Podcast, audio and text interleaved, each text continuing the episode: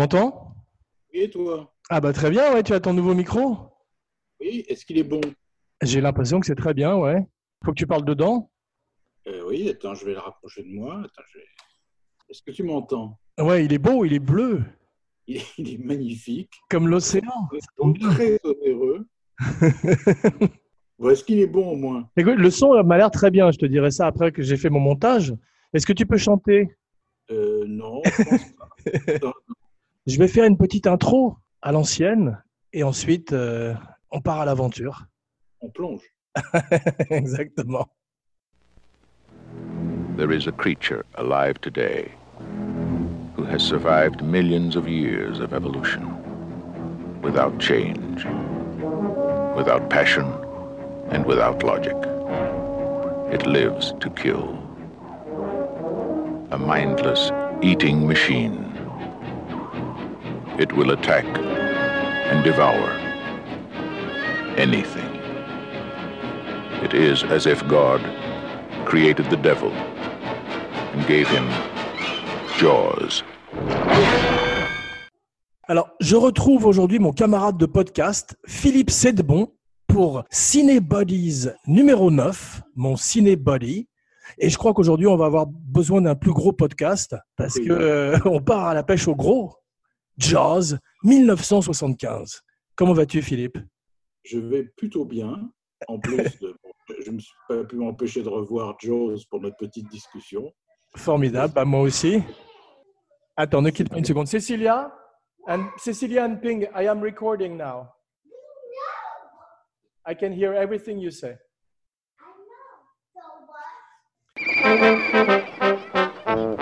This is Universal's extraordinary motion picture version of Peter Benchley's best selling novel, Jaws.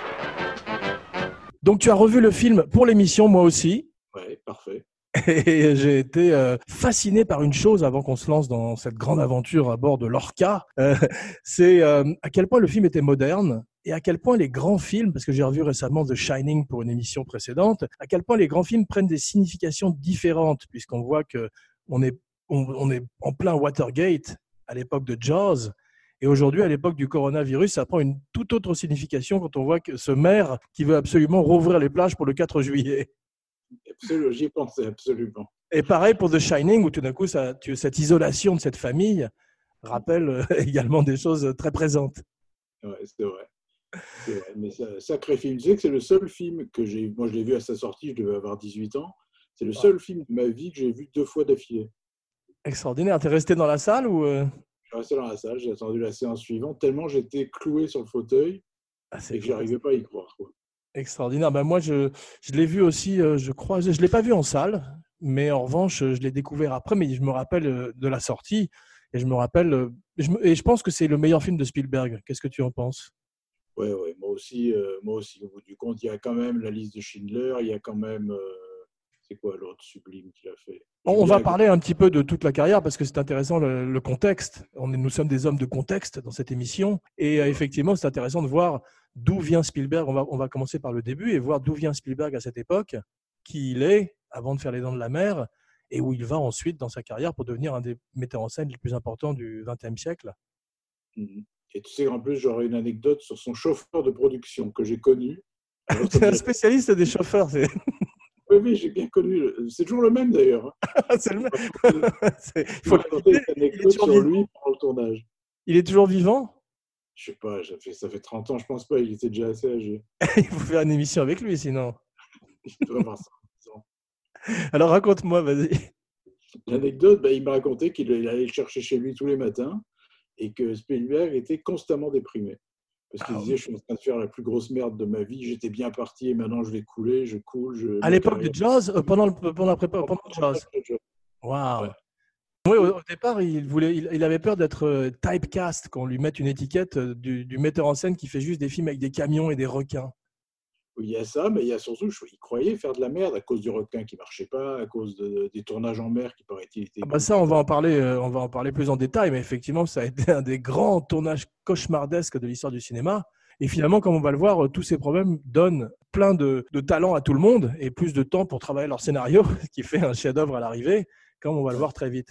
Mais au départ, on a Spielberg qui est un jeune homme qui, euh, qui hante les studios euh, dans la vallée, qui hante euh, Universal et qui tout d'un coup fait la connaissance, je crois, de Sid Sheinberg, où Je tout d'un coup il, il est pris sous son aile par des exécutifs et commence à faire de la télévision. À un très jeune âge, il fait des night gallery, il fait euh, des Colombos, il fait un Colombo, je crois d'ailleurs seulement. Un des premiers, je crois. Ouais, il paraît que Peter Falk aurait dit au producteur celui-là, il est trop bon, on va pas le garder.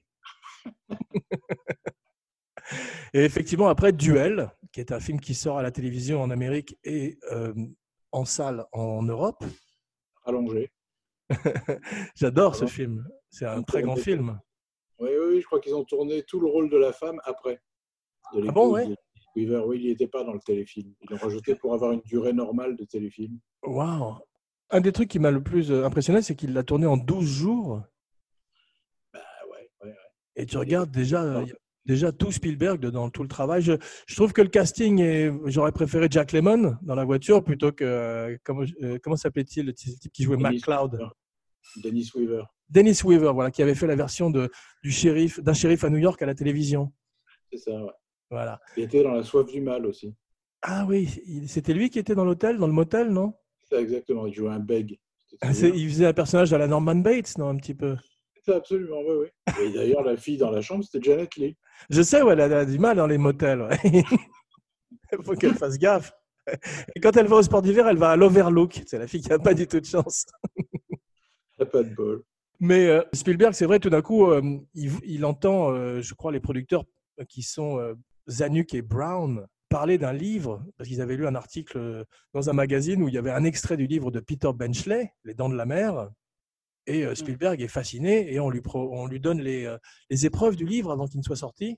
Et il insiste, il, euh, il, il lobby pour faire le film et finalement il arrive à, à obtenir de le faire. Mais ils avaient pensé à d'autres metteurs en scène, ils avaient pensé à Richard Fleischer, tu as vu? Ouais. Ah non, je savais pas. si, parce que c'était plus ou moins un spécialiste de la mer avec 20 milieux sous les mers. Et puis, je sais plus quel autre film, il avait euh, une espèce de pédigré. Richard Fleischer, c'est un metteur en scène intéressant quand même, parce qu'il a fait Soleil Vert, Les Vikings, euh, L'étrangleur de Boston. Il a une carrière très, très intéressante. C'est vrai, c'est vrai. Qui, qui est un peu réévalué maintenant. Avant, il passait pour un faiseur et maintenant, on commence à dire que c'est quand même un sacré metteur en scène. Et, euh, C'est une espèce d'ancêtre de Spielberg, parce que ses films étaient les blockbusters avant l'invention du blockbuster de l'été avec Jaws, avec Les Dents de la Mer. c'est vrai. Donc il y a le même côté spectaculaire et euh, tout d'un coup, euh, en 1975, le cinéma est réinventé, ce nouvel Hollywood. C'est intéressant parce que tu avais d'abord tous les, euh, les rebelles, les Dennis Hopper, tous ces gens-là, tu sais, qui arrivent à la fin des années 60. Je crois que le, le début, c'est Peckinpah avec La Horde Sauvage. Ensuite, tu as Bonnie and Clyde, tout cinéma très violent, très naturaliste. Et euh, tout d'un coup, tu as une autre vague de, de jeunes metteurs en scène, c'est ce Wonder Boy qui est Spielberg qui arrive et qui lui, tout d'un coup, refait un petit peu le jeu des studios et réintègre, réintègre le giron. sur un cinéma commercial, Ouais. mais avec de, de l'ultra-violence, avec de, de- beaucoup de sexe, avec, euh, bon, pas dans les dents de la mer, mais euh, dans, dans ce cinéma-là, il y avait des choses qu'il n'y avait pas avant, et c'est quand même des films classiques, entre guillemets. Exactement. Ce qui est intéressant, c'est que euh, le film de Spielberg est profondément ancré dans les années 70. T'as pas, t'as pas un moment, tu as l'impression que c'est un film de Altman. Et c'est ça qui est extraordinaire. C'est que tout d'un coup, ce film-là, comme L'Exorciste ou comme même The Shining, prennent des postulats de films B et les élèvent euh, à autre chose, tu vois, de, de plus noble. si, et tu de- remarques, si tu remarques dans Les Dents de la Mer et dans Shining aussi, les films n'ont absolument pas vieilli au niveau vestimentaire, coiffure. euh, Absolument, tout à fait. Très bien, très bien. Très bien observé, c'est vrai. C'est les années 70, mais il n'y a aucun, aucune chose ringarde, aucune chose euh, euh, désuète. C'est qu'on peut voir le film sans, aucun, que sans aucune indulgence, sans, aucune, euh, sans aucun bonne- recul. Très bonne remarque. Effectivement, tu n'as pas tout d'un coup des, des cols, des pelles à tarte tout d'un coup qui te sortent du truc. Oui, on regarde dans, dans 2001, par exemple, il y avait les coiffures des années 60, ce qui était un peu gênant quand même dans les scènes avec les, tu sais, les communications par téléphone. Ouais. Tiens, à propos, je voudrais faire une petite, je voudrais faire notre première tangente de l'émission. Tu as travaillé avec Ray Lovejoy, le monteur de 2001. Oui, et de Fol Amour, je crois, et de euh, Shining. Et de Mais Shining, je crois qu'il a été viré de, de Shining. Je ne sais plus pour quelle raison. Non, il n'a pas été viré, il a arrêté, je crois, parce qu'il a fait une dépression nerveuse Ah, c'est ça, voilà. C'était, ça a duré trop longtemps, ouais. à cause de Stanley. Ouais. Il s'est perdu. Dans... Évidemment, évidemment on a pas- il m'a parlé de lui, parce qu'à un moment donné, euh, je me suis retrouvé dans la salle de montage avec lui de mon film et il fallait bien que je lui en parle. il a mal vécu hein, quand même. Euh, il lui en voulait énormément. Il m'a dit qu'en fait, ce qu'il avait tué, c'était les. Stanley Kubrick faisait régulièrement 70 prises, il me disait, pour Shining. Régulièrement. Il, les, il les faisait toutes tirer et il les visionnait toutes, parfois plusieurs, plusieurs fois. Les 70. Et c'est ça qui l'a rendu fou. Ah ouais. Et quand finalement il en choisissait une, euh, Lovejoy l'a monté dans le film, et Kubrick revenait le lendemain, il disait Non, c'est pas ça, on va revoir les 69 autres. Donc il était content quand il travaillait avec toi sur Mr. Frost, quand tu lui amenais deux prises? Il était ravi. C'est vrai, deux ou trois prises maximum. Il était heureux comme un roi. Il était ravi. Mais euh, il, il, a été remplacé par Douglas Stainforth, je crois, sur euh, The Shining. Ouais. Mais c'est vrai qu'il y, y, y, a une parenté entre The Shining et Jaws, j'ai trouvé, comme je les ai revus coup sur coup, euh, très près l'un de l'autre. Je pense que c'est, la, à mon avis, c'est une forme de perfection. Et c'est rare les films parfaits. Et ce qui est étonnant, c'est que, excuse-moi de mais Spielberg a 28 ans quand il fait Jaws. Ouais, ben, Orson Welles avait 25 ans sur Citizen Kane. C'est vrai, tout d'un coup, c'est vrai que là aussi, une, on voit une parenté avec ce qu'on appelait euh, Orson Welles étant le premier Wonder Boy un petit peu d'Hollywood. Mais ce qui est intéressant, c'est que les deux n'ont pratiquement jamais fait mieux. Oui, enfin, quand même, euh, je trouve que la carrière de Spielberg plus étincelante et exceptionnelle que celle de Wells, qui malheureusement euh, s'est perdu euh, dans des films de, qui ne pouvaient pas monter, tu vois. Et j'adore La soif du mal, encore plus que Citizen Kane. Même, si, même dans, sa, dans, ses versions tronquées, ça reste un, un, film absolument hallucinant. Alors que Spielberg, lui, a été l'enfant et est toujours l'enfant chéri d'Hollywood. Oui, oui c'est vrai. J'ai un peu lâché, moi, Spielberg, ces derniers temps. Euh, j'ai pas réussi à finir Abraham Lincoln ou des choses comme ça. Cette nouvelle partie de carrière où tout d'un coup, il est, euh, fait des films plus adultes, entre guillemets? Oui, mais aussi plus académiques. Euh, plus, plus, je ne dirais pas donneur de leçons, mais pas loin. Quoi. Euh. Oui, il a essayé de revenir aux films commerciaux, entre guillemets, aux blockbusters qui ont fait sa gloire, avec Ready Player One. Tu l'avais vu? Je l'ai celui-là, non. Non, tu n'as rien raté, c'était pas terrible du tout. D'ailleurs, il y avait une visite du Shining où il allait profaner le film de, Kubrick. et qui c'était euh, un film totalement basé sur la nostalgie et c'était un peu raté. Il avait fait un film pour les enfants que j'ai pas vu qui s'appelait euh, BFG, Big Friendly Giant. Les gens, les gens appelaient ça Big Fucking Giant en anglais. non, je l'ai pas vu non plus. Avec son acteur fétiche qui est euh, Mark Rylance, qui est un très bon acteur, qui est dans tous ses derniers films. Je trouve que Bridge of Spies était pas mal. Tu l'as vu? C'est bien, ouais, ouais. ouais, je, ne dirais pas que c'est un Spielberg, mais c'est un bon film. Ouais. Et j'ai pas vu The Post, son film sur le avec euh, Tom Hanks. Même remarque, c'est pas un Spielberg, mais c'est un bon film bien carré, bien américain, avec Mary Streep formidable. C'était un peu sa version des Hommes du Président? Oui, c'est ça, mais vu, euh, vu du côté du journal. D'accord. Et Tom Hanks jouait le rôle qui était joué par Jason Roberts dans l'original? Ben euh, Bradley, le rédacteur chef. Excusez-moi, ma femme fait la vaisselle et ma fille hurle dans le background. C'est dans, un film de Costa Avez un podcast de confinement, ce sera historique un jour. C'est vrai. Ah On va parler un petit peu de, euh, du casting du film, parce qu'en fait, moi, moi j'ai fait une vision, euh, j'ai pris des notes, un play-by-play du film, et j'ai aussi noté quelques trivia. Il y a 280 trivia dans euh, IMDb, tu as vu, non? Non, je n'ai pas regardé. Donc toujours à prendre avec une pincée de sel, parce que certaines ont l'air très improbables, mais comme c'est un film qui a été extrêmement documenté, extrêmement recherché à travers le temps, presque autant que The Shining, tu vois, il y a, plein de documentaires. J'ai vu hier euh, en préparation toujours un documentaire où Robert Shaw était interviewé sur le tournage. Ah oui, je l'ai vu. je crois avec Lauren Gary, avec la femme qui joue la femme de Brody, la femme de Roy Scheider. Il est très drôle, il est euh, totalement euh, quintesque. Ah oui, c'est lui, hein. c'est lui, c'est un personnage hallucinant. Tous les gens qui ont tourné avec lui disaient qu'il était drôle et effrayant. Ah Mais on le voit. Hein. Farewell and adieu to you fair Spanish ladies. Farewell and adieu, you ladies of Spain. For we've received orders for to sail back to Boston. And so never more shall we see you again. Parlons un peu de Robert Shaw, parce que moi, c'est surtout lui, euh, pour lui que j'ai envie de faire cette émission, parce que je suis un fanatique de Robert Shaw depuis Bon baiser de Russie. Oui. Tu te rappelles Red Grant? Très bien. qui faisait une erreur euh, basique d'ailleurs, puisqu'il mangeait du poisson et il commandait du vin rouge. Et c'est pour ça que James Bond arrivait à découvrir que c'était un traître euh, qui travaillait pour Spectre ou Mais ça veut dire que l'entraînement de Spectre n'était pas terrible, parce qu'il faut pas comment il savait, il savait pas qu'il fallait commander du vin blanc et il s'est fait baiser par Bond à cause de ça. Ben ouais, c'est des mauvais, qu'est-ce que tu veux.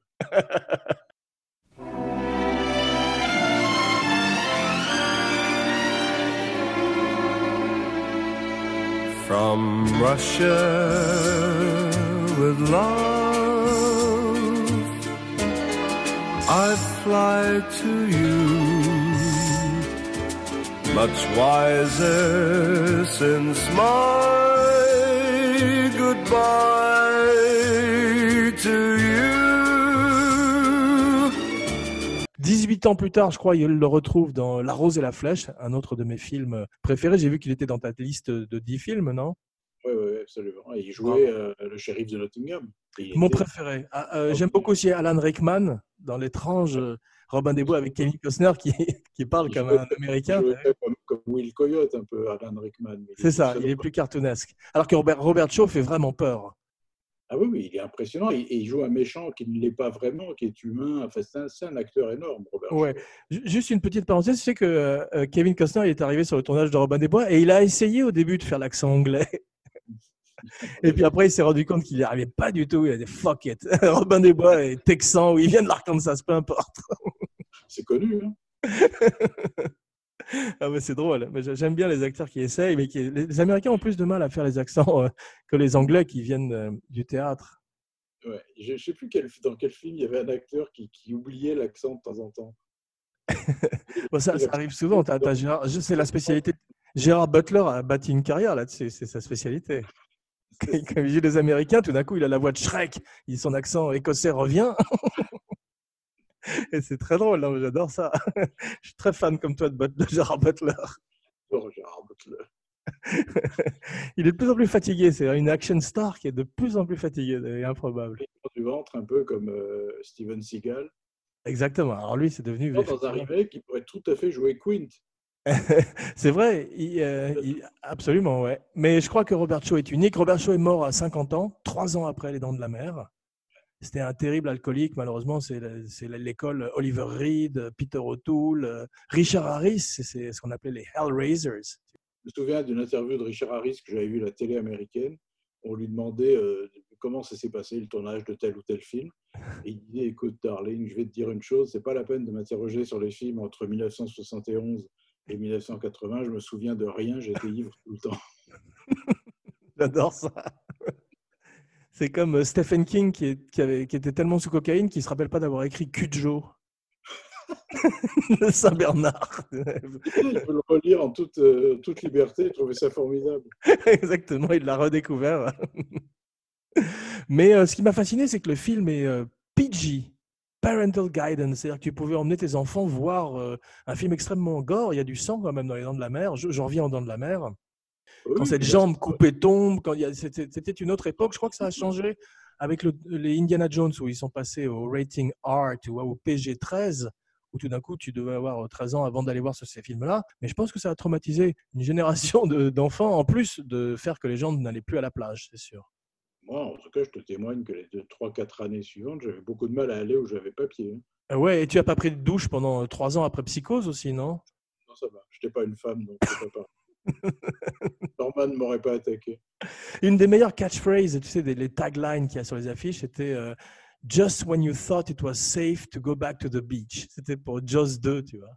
Ah oui, c'est excellent Ouais, qui était pas terrible d'ailleurs comme film. C'était euh, Jeannot Swark qui l'avait mis en scène. Oui, c'est un français. On, on, parlera un petit peu plus tard aussi des, des sequels, mais tous les, tous les Jaws sont de pire en pire. Hmm, c'est vrai jusqu'au dernier avec Michael Caine qui dit lui aussi qu'il ne se rappelle pas du film, mais qu'il se rappelle bien de la belle maison que ça lui a payée. et des vacances aux Caraïbes. Et il y a. Et, y a la, et ça, il faut qu'on en parle un petit peu une seconde, c'est que quand même dans le dernier, le requin part du Massachusetts ou de Martha's Vineyard pour aller aux Caraïbes dans une vengeance pour se venger de la famille Brody. Oui, c'est normal, hein, ça arrive souvent. c'est une vendetta. C'est vendredi 13, mais avec un requin, quoi. C'est ça. c'est extraordinaire. Il avait tué sa femme, non? Il y a la femme de Brody qui est la seule à revenir, et euh, Oui, c'est elle qui tue le requin à la fin. Eh ouais. C'est elle qui tue le requin à la fin en, en- en slow motion. C'est particulièrement euh, ridicule. Et je crois que c'est Joe Alves qui met en scène le film. Joe Alves qui est euh, celui qui, qui a créé le requin pour le premier. Ou en tous les C'est cas, ça. qui, euh, qui s'occupe de la technique sur le requin. Qui a foiré tout le temps dès qu'il est arrivé à Martha's Vineyard. On lui a donné la réalisation d'un film pour le remercier. Mais euh, le film euh, se passe à- donc à Martha's Vineyard. Ils ont été tournés là-bas. Ça s'appelle Amityville euh, dans le film. Amity. les producteurs et Spielberg ont eu la grande intelligence de faire tourner beaucoup des locaux. Comme ça, ils les ont mis de leur côté et euh, ils ont tout d'un coup un, un film qui est euh, très réaliste, très vrai, qui a l'air euh, tout à fait d'une carte postale du. ça se passe. Martha's Vineyard, c'est dans le Massachusetts, non C'est ça hein? Il me semble. Ouais. En tout cas, ça fait très réaliste et beaucoup des locaux se- ont inspiré également euh, Quint. Tu as vu, il y a deux personnages dont Quint s'est inspiré, un, un pêcheur local et un autre type qui travaillait dans une, un garage à bateau, je crois. Et euh, effectivement, il est très crédible, Robert Shaw. Tu sais que c'était prévu pour Lee Marvin, le rôle. Oui, C'était écrit pour Lee Marvin. je sais Comme qu'il a dit qu'il préférait aller pêcher. Ouais, c'est ça, il trouvait ça ridicule, c'était un pêcheur au gros, il trouvait ça grotesque et euh, il fallait pêcher. Un pêcheur au grotesque. voilà. Mais c'est c'est drôle parce que euh, il disait qu'il avait. C'était lui ou Sterling Hayden qui avait peur que ses potes euh, pêcheurs se moquent de lui s'il fa- s'il faisait ce film? Je crois que c'est Hayden. c'est vrai qu'il était prévu aussi. Ouais, parce que. Sterling Hayden était lui aussi un vrai homme de la mer. Lui, c'est carrément c'est Poséidon, lui. Ouais. Tu vois des photos de, de lui jeune, il est euh, incroyable, Sterling Hayden. Ouais. Il aurait été parfait, hein, en Queen, ceci dit. Il aurait été parfait en Quint et euh, Marvin aussi aurait été parfait. Ils ont pensé à pas mal de gens euh, avant Robert Shaw, à qui Zanuck et Brown ont pensé, parce que je crois qu'ils venaient de faire l'arnaque avec lui. Ouais, c'est ça, ouais. Il est très bien d'ailleurs. C'est drôle parce qu'il il doit avoir 45 ans dans l'arnaque ou, ou le mid- mid-40s, comme on dit en anglais, et il a vraiment l'air d'en avoir 65. Mais cela dit, il fait très vieux aussi dans les dents de la mer. hein. Dans les Dents de la Mer, il fait très vieux. Alors que tu regardes ses débuts, on va revenir sur Shaw.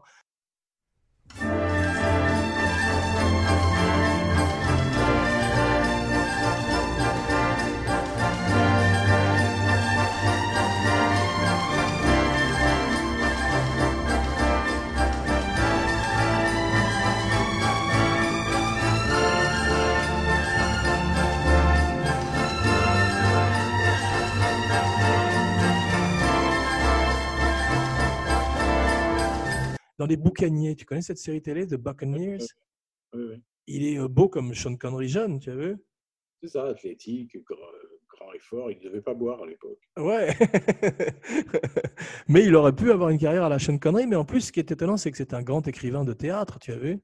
Oui, oui, j'ai même vu une, euh, un, un des films inspiré d'une de ses pièces, je ne sais plus le titre. Un truc avec Alan Bates et Donald Pleasance, mais je sais Ok. plus. le- Beau casting. Ouais, je, je- je vois le film dont tu parles, mais je ne l'ai pas vu non plus.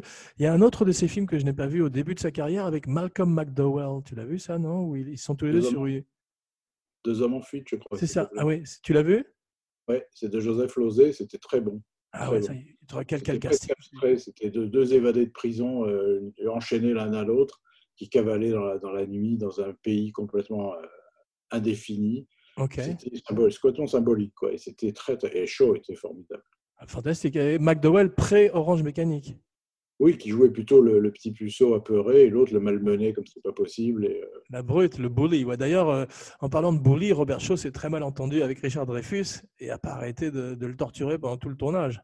Ouais, mais ben, j'ai vu une interview très récente de Dreyfus qui, qui parlait de lui dans une émission télé et qui pleurait en parlant de lui en disant euh, J'ai beaucoup appris, c'est un type formidable. Bien sûr, mais pas, tu, tu as vu cette émission où il est en Écosse, ou je sais pas, si- il est écossais ou irlandais, excuse-moi. Il est irlandais plutôt d'ailleurs. euh. Irlandais, je crois. Voilà, donc il est en Irlande, dans le fief de Robert Shaw, et tout d'un coup, à l'émission de télé, la, la petite fille de Robert Shaw qui a 14 ans est sur le plateau et il se met à pleurer et tout.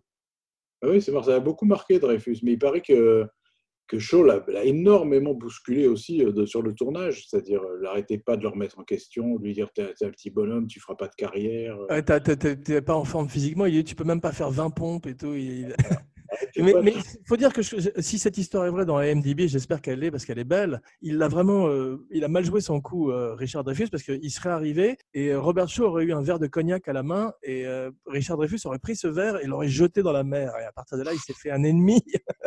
L'offense Jamais retirer un verre d'alcool de, la main de Shaw. C'est aussi dangereux que d'aller chercher un requin dans une cage. Mais euh, c'est un acteur magnifique. Il affronte donc Sean Connery deux fois dans La Rose et la Flèche et dans Bon baiser de Russie. Ça, j'adore. Ça restera un des plus grands combats et un des plus grands couples du cinéma pour moi. Et euh, qu'est-ce qu'il a fait d'autre, Robert Shaw, comme film? Parce que il... a fait la bataille des Ardennes, tu te souviens, où il jouait l'officier nazi. Exactement. Extraordinaire, vraiment. Il a fait, il a fait bah, juste après Les Dents de la Mer, il a fait The Deep. Avec Nick Nolte, ouais où ils avaient un peu pompé les dents de la mer en faisant des scènes avec des requins. Euh. Ouais, mais il n'y avait pas de requins vraiment, non? Il y a une scène avec un requin quand même. Ah bon, parce que moi je me rappelle qu'il y avait. Enfin, un gros poisson méchant en tout cas. Ah d'accord, j'aime beaucoup euh, les, les, les, films qui sont des spin-offs, qui sont des dérivés, tu as vu, de, de Jaws. Ils se sont dit, on va remettre euh, Robert Shaw à la baille et ça va marcher. Mais tu as vu, ça devient une industrie, les films, genre Tentacule, Orca, Piranha, qui était pas mal d'ailleurs de Joe Dante. Jaws, il y en a eu plein. En Italie, il y en a eu un paquet. C'est drôle parce que c'était vraiment très mal barré. Quand, quand ils sont tous dans cette île, tu as vu, les techniciens euh, appellent le film Flaws au lieu de Jaws, défaut. Ça explique la déprime de Spielberg. C'est ça, mais il, paraît qu'il n'aurait pas filmé la dernière scène du film parce que l'équipe euh, était en bordure de mutinerie et voulait le jeter à l'eau. Ah, tu veux dire la scène où il pédale là, dans l'eau non, non, la scène de l'explosion du requin, je crois. Ah oui il n'y avait pas vraiment besoin de lui. Hein. Voilà, donc il paraît qu'il était dans l'avion avec Richard Dreyfus et Dreyfus lui dit euh, Alors, ça s'est passé comment euh, la scène de l'explosion? Et Spielberg dit Ils sont en train de la filmer en ce moment. et Dreyfus a éclaté de rire, paraît-il. Tout ça sur IMDb, mais. Donc, euh, apprendre avec un grain de sel de l'océan, bien sûr. Une des grosses stars du film, en dehors de Robert Shaw, c'est la vraie star du film, c'est John Williams.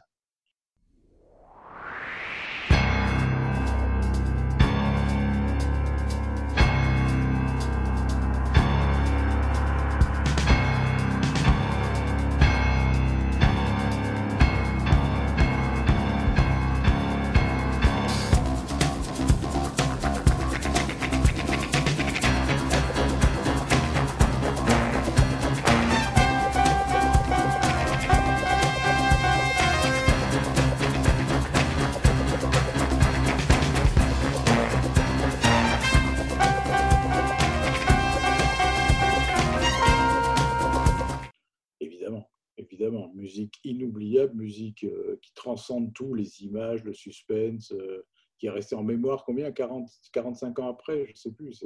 Incroyable. Tu, tu, disais très justement que des, grandes musiques, tout d'un coup, euh, comme dans Les Sept Mercenaires ou des films de légende comme ça, tu mets trois cowboys devant une montagne et tu mets la musique de Elmer Bernstein et c'est tout d'un coup un sens épique.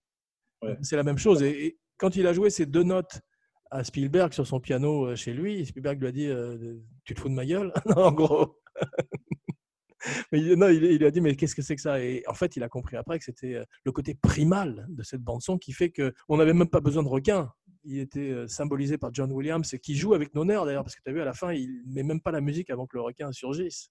Mmh, mais la preuve, c'est que le début, euh, la, mort de la jeune femme qui nage dans la, dans la nuit, on le voit pas du tout le requin. Ouais, extraordinaire. C'est... T'as vu, ça commence, c'est très hippie d'ailleurs. C'est vraiment de son époque. Ils sont tous en train de fumer des joints. C'est Eros et Thanatos, parce qu'elle est nue ce qu'on peut voir maintenant euh, dans les copies euh, haute définition. On voit très bien en HD, oui. Alors, vraiment des contre-jours. Exactement. Donc, euh, eh, tu, commences véritablement par une scène très, très, très forte. Et cette jeune femme qui n'était pas une actrice, qui était une cascadeuse, tu as vu ça, non? Non. C'est une cascadeuse qui a accepté de le faire. Ils ont dit bon, on va t'attacher à une machine elle a dit non, sûrement pas. Vous allez prendre quatre assistants sur la plage avec des cordes. et c'est ce qu'ils ont fait. Tu vois, ils ont fait une espèce de, tug of war, comme on dit en anglais. Et elle avait des espèces de clapets sur le côté euh, pour se détacher au cas où ça commence à merder. D'ailleurs, personne ne faisait confiance à personne. Roy Scheider, il avait caché aussi euh, des, haches, des couteaux à bord de l'Orca au cas où le bateau se mette à couler, ce qui est arrivé d'ailleurs. Quand le bateau, quand l'orca s'est mis à couler, as vu ce que j'ai lu aussi sur IMDb, il y a, ils ont dit, euh, Spielberg a dit, sauvez les acteurs, et l'ingénieur du son aurait dit, fuck the actors, sauvez le, sauvez le son. C'est un vrai pro. Enfin, en tout cas, cette fille, euh, ce qui est extraordinaire, c'est qu'il c'est pas en son direct euh, tout ce passage sur la plage au début, quand elle pleure, quand elle crie, quand elle se fait euh, dévorer par Bruce le requin, du nom de l'avocat de Spielberg. Et ils ont fait tout ça. Après, ils ils l'ont post-synchronisé. Ouais, Et tu sais comment ils ont fait? Dis-moi. Parce que c'est très compliqué de, de- de- de post-synchroniser une noyade. Et Ouais. elle avait un seau d'eau à côté d'elle et ils l'ont waterboardé carrément. Ils lui mettaient la tête sous l'eau ou elle se mettait elle-même la tête sous l'eau, tu vois. Et elle disait, c'est- elle, elle hurlait en sortant la tête. C'est hallucinant comme, comme travail. quoi. Est-ce que tu sais qu'elle a rejoué ce même rôle? Ah bon? Je savais pas. Non, Au début de 1941. De c'est une parodie, je m'en doutais. Je me suis demandé si c'était un, airplane. C'est la même scène et on, on entend la musique de John Williams. Ah, c'est drôle, c'est raison. C'est pas un requin, c'est un sous-marin. C'est un sous-marin piloté par Christopher Lee et Toshiro Mifune. euh, si Voilà. Un des pires films de Spielberg, non Moi, je l'ai vu une fois, j'ai jamais eu envie de le revoir. Ah non, c'est une catastrophe. C'est étonnant d'ailleurs qu'il euh, que ça, ça n'ait pas été sa, sa porte du paradis, son Heaven's Gate. Oui, c'est vrai qu'on n'a pas tenu rigueur. hein. Fallait-il qu'il soit costaud pour revenir après? Je sais pas quel était le, le film suivant, mais euh, en tous les cas, parce qu'il y a Rencontre du troisième type aussi, Ouais. qui vient, qui est sa deuxième collaboration avec Dreyfus après Jazz, dont je suis pas extrêmement fan non plus parce que euh, je Ni trouve de aucun des personnages sympathiques, Mm. ni même les extraterrestres qui kidnappent quand même son enfant et qui sont extrêmement menaçants. C'est vrai. Et John Williams qui, une fois de plus, euh, sauve l'histoire avec son. tu, tu, tu, tu, tu. On a eu des coupes de budget, je suis obligé de faire tous les jingles moi-même. hein. C'est bien, c'est bien. Là, je me suis entraîné toute la nuit. Karl Gottlieb, tu vois qui c'est? C'est l'auteur, non? Voilà, c'est l'auteur qui joue aussi un adjoint au maire ou un des, un des, un des types qui travaillent à la municipalité. Et Ouais. tu as vu, au début, il avait un rôle beaucoup plus important, mais comme il était obligé de réécrire le scénario sur le plateau en même temps, il a baissé son rôle énormément parce que c'est il devait être très fatigué, Karl Gottlieb. Je peux dire que Murray Hamilton est prodigieux dans le rôle du maire. Extraordinaire. Autre, mon, pour moi, les trois MVP, les most valuable players, comme on dit en basketball ou en sport, c'est euh, effectivement John Williams, Robert Shaw et Murray Hamilton. C'est-à-dire, il ressemble à Nixon, oui, carrément. Hein? Il ressemble à Nixon, carrément.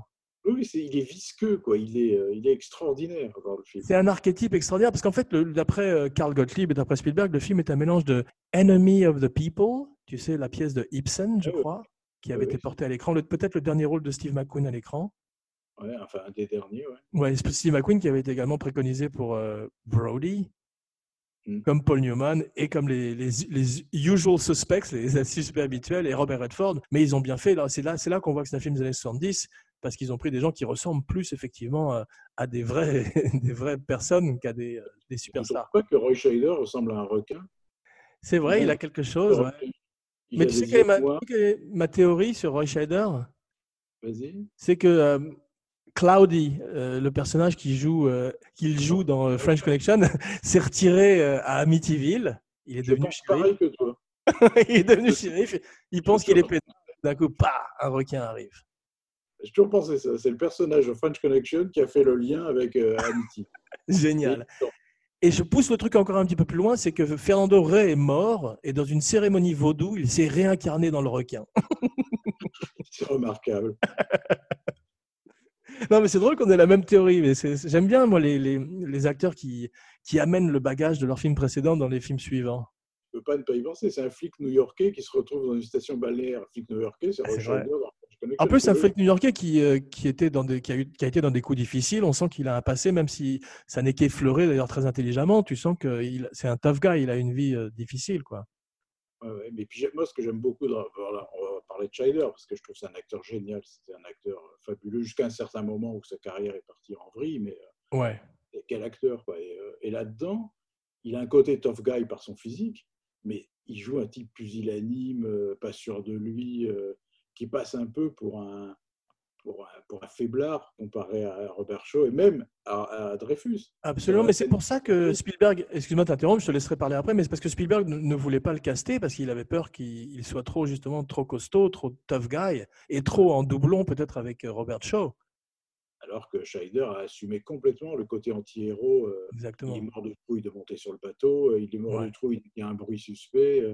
C'est formidable ce qu'il fait dans le film. C'est vrai que c'est un personnage très différent de, de, de, Sonny Grosso, ou je ne sais plus comment il s'appelait dans French Connection, en fait. Et euh, il prouve toute la palette de son. Je pense qu'il aurait mérité une plus grande carrière, Scheider, parce qu'il a un peu disparu après. Il n'a pas eu euh, les grands rôles après. Il, a, il, est formidable dans Marathon Man, il est formidable dans euh, All That Jazz. Ouais. Et c'est bizarre ce film qui il a obtenu un Oscar, je crois, pour All That Jazz. Et on dirait que c'est le film qui l'a coulé. Ouais, mais c'est pas la première fois que tu as une espèce de malédiction des Oscars où tout d'un coup, euh, tu as l'impression que, regarde, bon, Kevin Spacey, il a eu d'autres problèmes, mais après, euh, même American Beauty, il n'a pas eu des films aussi importants, tu vois. C'est étrange, hein. Euh, et Scheider, c'est typique. C'est vraiment, tu te dis, après All That Jazz, il devrait devenir un, un des plus bankable des États-Unis, il n'y a rien du tout. Ouais. Il est passé au second rôle, et petit à petit au DTV et tout ça, et, et puis on l'a plus vu, quoi. Et puis, tu avais vu The, Seven Ups, euh, les autres films C'est bien ça, non Avec Robert Duval? Non, c'est The Outfit avec Robert Duval, pardon. Euh, euh, oui, Seven Ups, il jouait à peu près le même rôle que dans French Connection. C'était un flic à la tête d'une équipe de types qui, qui attaquait de flics qui attaquaient directement les méchants.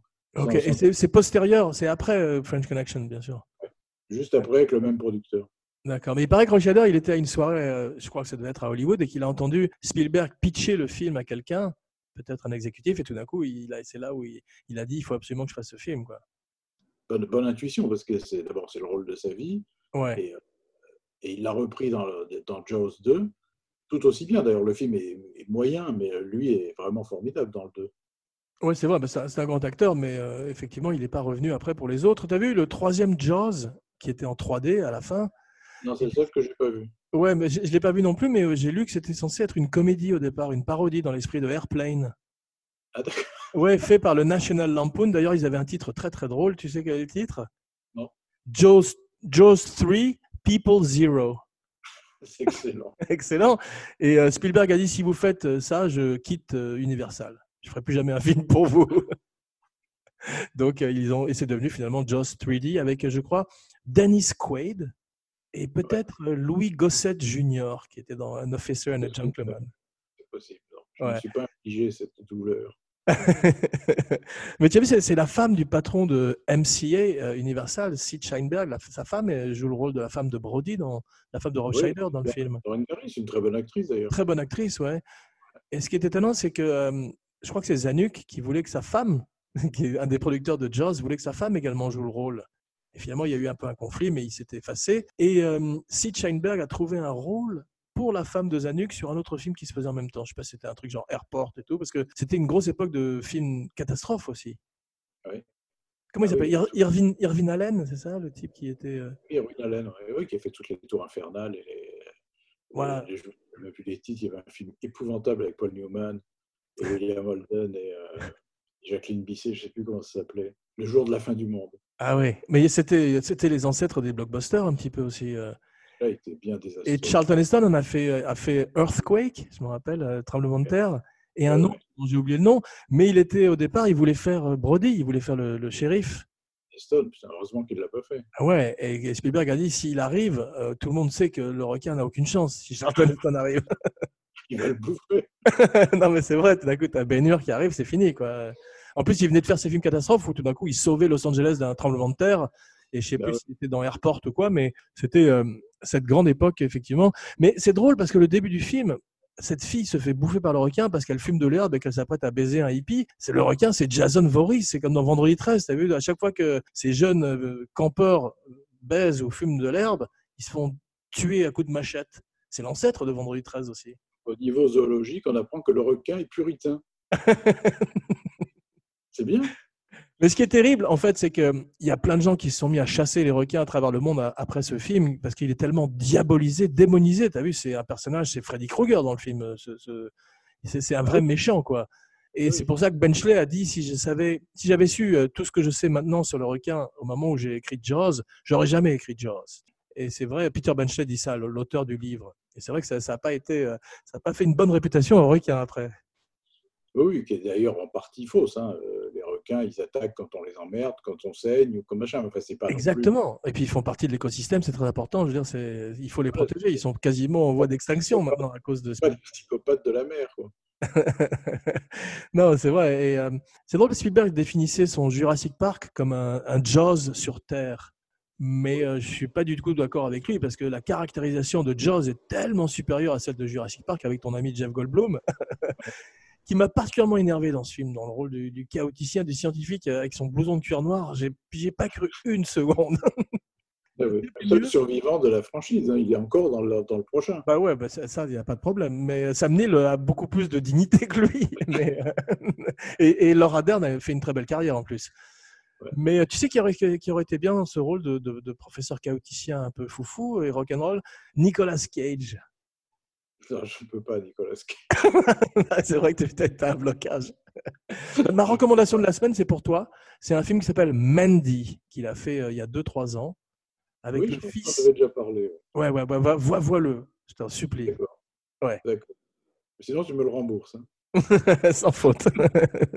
Attends, je, je regarde un petit peu mes petites notes parce que j'en ai pris euh, une- un paquet. C'est extraordinairement filmé et extraordinairement joué. Ça, c'est vraiment Spielberg. euh, C'est drôle parce que avec Indiana Jones, qui est quand même extraordinaire, il commence déjà à vendre un peu son âme au diable. Il part dans ses films roller coaster, ces films qui sont les gros films événements de l'été. Et il y a plus, euh, ça, ça- ça devient des films aussi fatalement plus polissés. Il y a plus ce côté des Dents de la Mer où euh, c'est violent, c'est sexuel, c'est politique, c'est social. Tu as tout ce côté euh, 70s euh, qui a plus dans les Spielberg suivants. A- Avant qu'ils ne Ouais. redeviennent, avant qu'ils ne fassent Schindler's List ou la liste de Ryan, ou euh, Il faut sauver le soldat Ryan, qui est quand même exceptionnel. Ah, c'est- Voilà, c'est celui-là que je cherchais tout à l'heure. Je disais qu'il y en avait un autre grand film. c'est Ouais. Ouais. Ouais. Oui, oui, de toute façon, après, il y a eu beaucoup de tics de, de- de réalisation. Tu sais, ce genre de plan où les, où les acteurs avancent tout près de la caméra avec le visage déformé. Ouais. Film à la très vocale, on le voit dans tous ces films. Ça. Pas, Même pas- le- pas, euh, comme Jean-Pierre Jeunet avec le fisheye pas tout à fait, mais tu vois, l'acteur app- s'approche très, très, très près, comme ouais. ça. euh, Ah ouais, bien sûr, bah, comme, comme au début de- des Aventuriers de l'Arche perdue. il l'a Ouais. fait dans tous ses films, pratiquement, ce plan. Alors que dans plan signature, ouais. Dans Les Dents de la Mer, par exemple, il y a un plan, euh, tu dois, as dû remarquer, qui est le plus beau travelling compensé de l'histoire du cinéma. Bien sûr, ouais. Avec, il y, a- il y a Vertigo, on avait des pas mal aussi, non? Toi, mais celui-là, il est magnifique. C'est quand Scheider est assis sur la plage à surveiller et tout d'un coup, Ouais. il s'aperçoit qu'il y a vraiment le requin. Et Extraordinaire. la caméra qui s'avance en travelling et qui recule au zoom en même temps, ce qui fait un effet de, de, comment dit, de pompage sur Ouais, l'image. Absolument.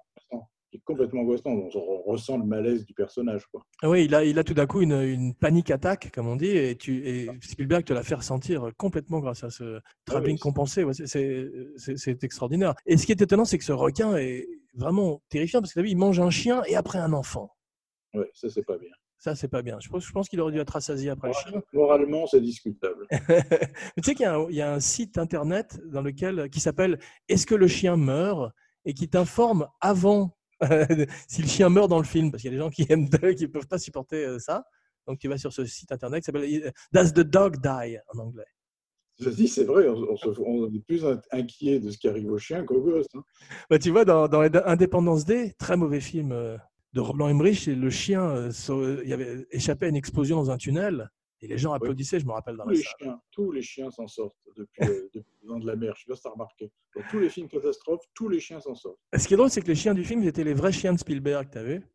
Ah bon? Ouais, les coquers euh, de la famille Brody étaient les deux chiens de Spielberg. Donc, il a dû les amener de Los Angeles avec lui.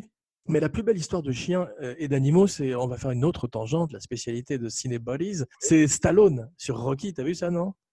Avec Butkus? Avec Butkus, comme il a pris le train de New York à Philadelphie. Ouais, je voudrais faire un film juste sur, euh, sur ça. Le voyage en train de Butkus et, et Stallone partant faire Rocky. et les tortues qu'il a dans le film, dans Rocky, tu as vu ou pas, non? Oui, je me souviens. ouais. Ouais, bah, je t'enverrai la photo sur Twitter parce qu'il y a 2-3 ans, elles étaient encore vivantes et Stallone était encore en leur possession. Ah, c'est mignon. Et elles sont, elles sont beaucoup plus grosses. Et il y avait une photo de lui, hilar, avec sa grosse tête pleine de, de stéroïdes. et c'était euh, fascinant de voir ces tortues qui vivent très vite et qui vont probablement vivre plus longtemps que lui. Ah Elles sont toujours vivantes. Je crois que c'est les seules qui reviennent dans Rocky 8, le prochain. C'est ça. L'acteur, il a plus que les tortues. Un combat de tortues. T'as vu, c'est un film des années 70 aussi, euh, Roy Scheider fume tout le temps.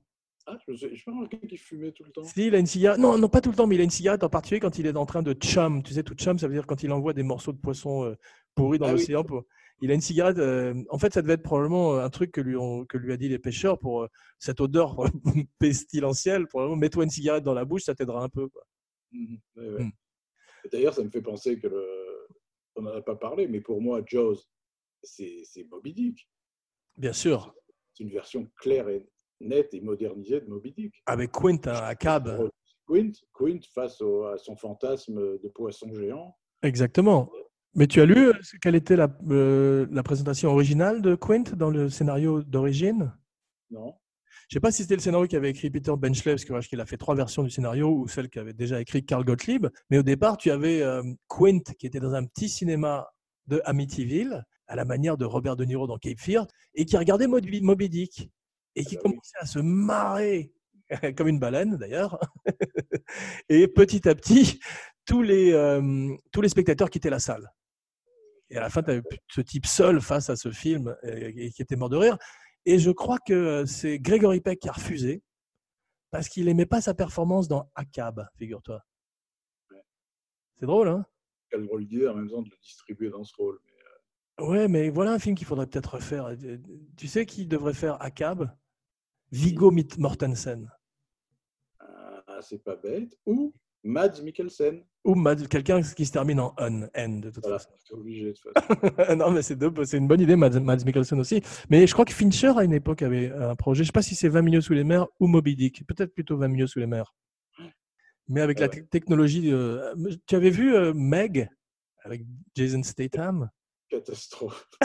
Oui, J'avais bien aimé. J'aime beaucoup les, les, les léviathans, les créatures sous-marines géantes. Ah Ouais, mais moi, je rêvais tellement de voir Jason Statham péter la gueule à un requin. Ah, il s'en approche bien à la fin quand même. Ouais, mais c'est pas ce que j'imaginais. T'as été déçu qu'il ne mette pas un énorme coup de poing, Je lui mettre des pains, quoi. un coup de boule? Un Un Meg. voilà.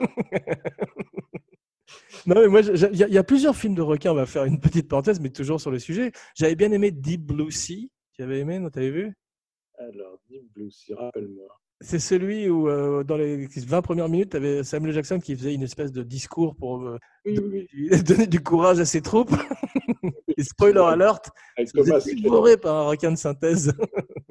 qui arrivait derrière lui et qui le, qui le bouffait d'une bouchée. Ah, c'était du grand cartoon, ça, mais c'était génial. Je crois que c'est un film de Rennie Harlin, il me semble, et euh, Oui, je me souviens de ce film. je le recommande, c'est bien foutu. Il y avait Open Water qui était bien fait. Tu l'avais vu, ça, le premier, Open Water? Ouais, ouais. Tiré d'une histoire vraie avec ce couple? Ce couple quoi, qui était tombé du bateau et qui arrivait par non, ça, Exactement. Ouais, terrifiant. Ouais. Fait en found footage, c'était genre Blair Witch Project, mais dans la mer avec un requin. Quoi. Très terrifiant. Ouais. Seulement qu'il y avait des requins d'ailleurs, c'était terrifiant parce que c'était abyssal. C'était, ils étaient tout seuls dans la mer, personne ne savait qu'ils étaient là. Absolument. Ils crevaient à petit feu. Quoi. C'était terrible, c'était absolument terrifiant. Mais c'est vrai que euh, Jaws, Les Dents de la Mer, a donné euh, naissance à un genre de cinéma, qui est le film de requin. Et tous ceux qu'on cite, là, ils sont pas mal. Il y en a un autre que j'avais beaucoup aimé qui s'appelle euh, The Shallows, avec Blake Lively. Tu l'as vu ça? Excellent, excellent. C'était vachement bien foutu. C'était ce, c'était une- ce requin solitaire. En plus, il n'abusait pas du CGI, du, du- du numérique, tu vois. C'était l'école Oui. Spielberg où, où il montrait pas trop le requin non plus, mais quand il le montrait, on le voyait bien. hein, C'était beau.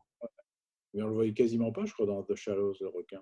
S'il y a un moment quand même où il, a, il bouffe un surfeur au début et tu le vois sauter en l'air, et ça, c'est un rêve érotique de Spielberg parce que Spielberg, il peut rien faire avec son, ces pauvres trois requins qui se noient et qui. euh, T'as vu, ils ont, des, ils ont des espèces de bajoux, ils ont des mandibules euh, Oui, ben oui, pour cacher les câbles. Mais c'est la, la scène où il bouffe Quint à la fin. Hmm. Je crois carrément que c'est pas un vrai requin. Mais ce qui est prodigieux, c'est que ça n'empêche pas d'avoir les jetons. Ouais. et De trouver ça horrible. Bah, bien sûr. euh, D'abord, parce que. c'est un requin en plastique, quoi. Exactement, mais euh, Robert Shaw, il, il- il était concerné aussi par le mécanisme euh, hydraulique, j'imagine, parce que quand même, tu as trois tonnes qui se referment sur toi, même si c'est un faux requin, tu peux quand même morfler. Je crois que c'était assez douloureux d'ailleurs comme processus, ça devait pas être plaisant.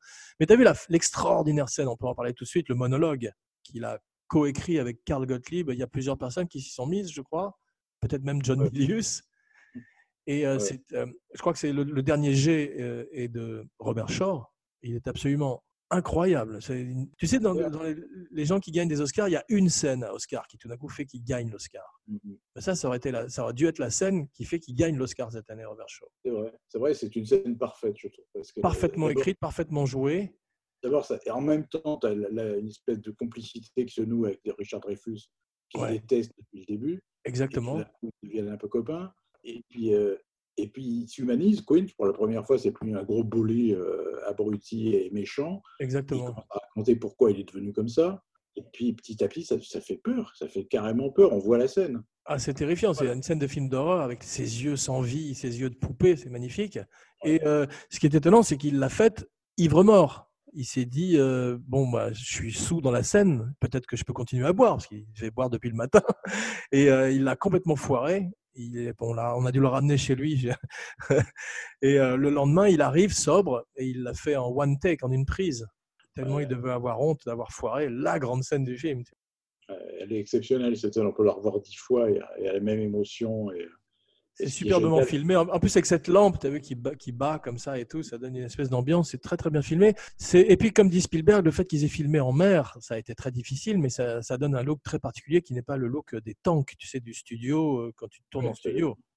Euh, Et puis la bande-son est formidable. Tu entends les grincements du bateau, euh, le bois qui grince. Ouais. D'ailleurs, ils ont ramené l'orca, tu as vu, ils l'ont ramené du Massachusetts ou de Martha Vineyards à Los Angeles en post-synchro, les, les bruits du bateau.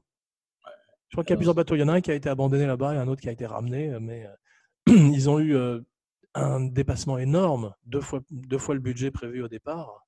Et euh, Zanuck et Brown ont dit euh, qu'ils ont complètement craqué sur le livre quand ils l'ont lu, mais que s'ils l'avaient relu une deuxième fois, ils n'auraient jamais fait le film, parce qu'ils seraient, ils auraient, ils seraient rendus compte à quel point ça allait être difficile en fait.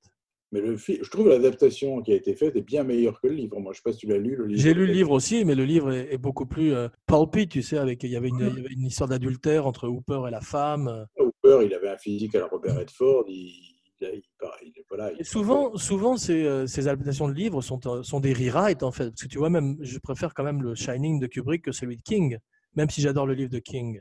Oui, c'est vrai, comme, euh, comme le parrain. Voilà, exactement. Le parrain est un très bon exemple, excellent exemple, qui est beaucoup plus euh, des livres euh, effectivement d'aéroport et tout d'un coup ça devient des, des très très grands films. ouais.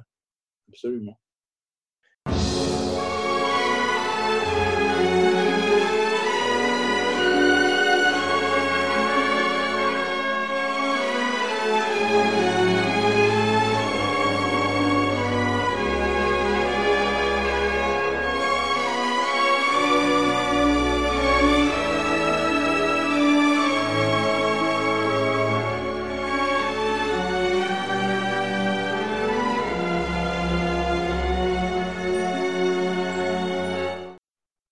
Ce qui est extraordinaire, c'est dans les locaux qu'il a utilisés. Tu as vu cette femme, Lee Fierro, qui gifle euh, Brody.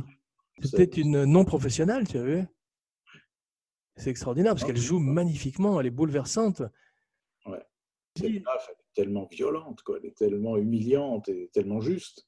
Oui. Elle dit d'ailleurs que longtemps après le film, des gens venaient la voir pour que pour qu'il les gifle, qu'il leur mette une gifle. elle a dit, elle l'a fait pendant un petit moment, et puis après elle a arrêté. C'est drôle, c'est devenu sa, sa marque de fabrique. Le, le fait qu'il ait pris plein de gens euh, du, de- de- du village ou de la ville Mm. donne tout d'un coup une couleur au film extraordinaire. C'est que euh, tu as beaucoup de figurants dans le film. Ils étaient payés 64 dollars par jour, ce qui est pas mal d'ailleurs pour l'époque, si tu réa- réajustes. Ouais. Et Spielberg dit qu'il a pas de, il a, il a donné l'ordre à tout le monde de ne pas utiliser la couleur rouge pour qu'elle soit beaucoup plus frappante quand tout d'un coup le sang commence à gicler. Mais c'est pas vrai quand tu regardes le film, il y a plein de rouge. Il y a le drapeau américain, des casquettes, des- même l'orca, la, la proue de l'orca est rouge. Après, tu racontes ce que tu veux. C'est pas grave. Qui va Exactement. vérifier à part nous. Et c'est drôle, tu vu la, la boîte de production de Brian Singer, le metteur en scène qui euh, est heureusement aujourd'hui blacklisté à Hollywood, euh, s'appelle Bad Hat Harry. Ouais, réplique géniale. Génial, avec ce type qui est aussi un local. Improvisé par Roy Scheider, je pense, parce que tu peux pas le prévoir à l'écriture.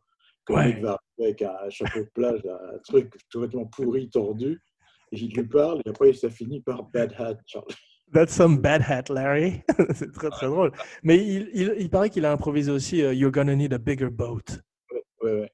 Il a improvisé. Ce qui est extraordinaire. C'est, c'est, euh, une réplique euh, maintenant complètement anthologique. Ouais, je crois qu'il y, y a une liste des plus grandes répliques euh, dans le le American Film Institute. Et c'est à côté de Play It Again Sam ou euh, Here's Johnny. D'ailleurs, il y a une euh, production qui s'appelle Bigger Boat, je crois. Une boîte de prod qui s'appelle Bigger Boat. Ah, ça m'étonne pas. Ouais, mais ce film a été non seulement spoofé, plagié, mais tout, tu, tu te rappelles du début de Airplane? Ouais. C'était la Ah, musique bah. de John, c'était la musique de John Williams, mais on était dans le ciel. Et l'avion, Voilà. En fait, c'était le, le début de, de- de- de ce qu'on appelle la, la mania. Ensuite, Star Wars Mania, tu as eu la Batmania, mais le, le premier, ça a été Jaws. Ouais, mais c'est euh, toute façon, c'est un, film qui ne pouvait pas ne pas marquer son temps, parce que je te dis, il est encore intact aujourd'hui, ce film. Colossal l'impact que ça avait, puisqu'aujourd'hui encore, il a, il a à peu près le même impact. Donc, euh, Oui, puis ça a révolutionné la façon dont on merchandise, dont on vend les films. Parce que d'abord, il y a eu énormément de produits dérivés, ce qui n'était pas très courant à l'époque.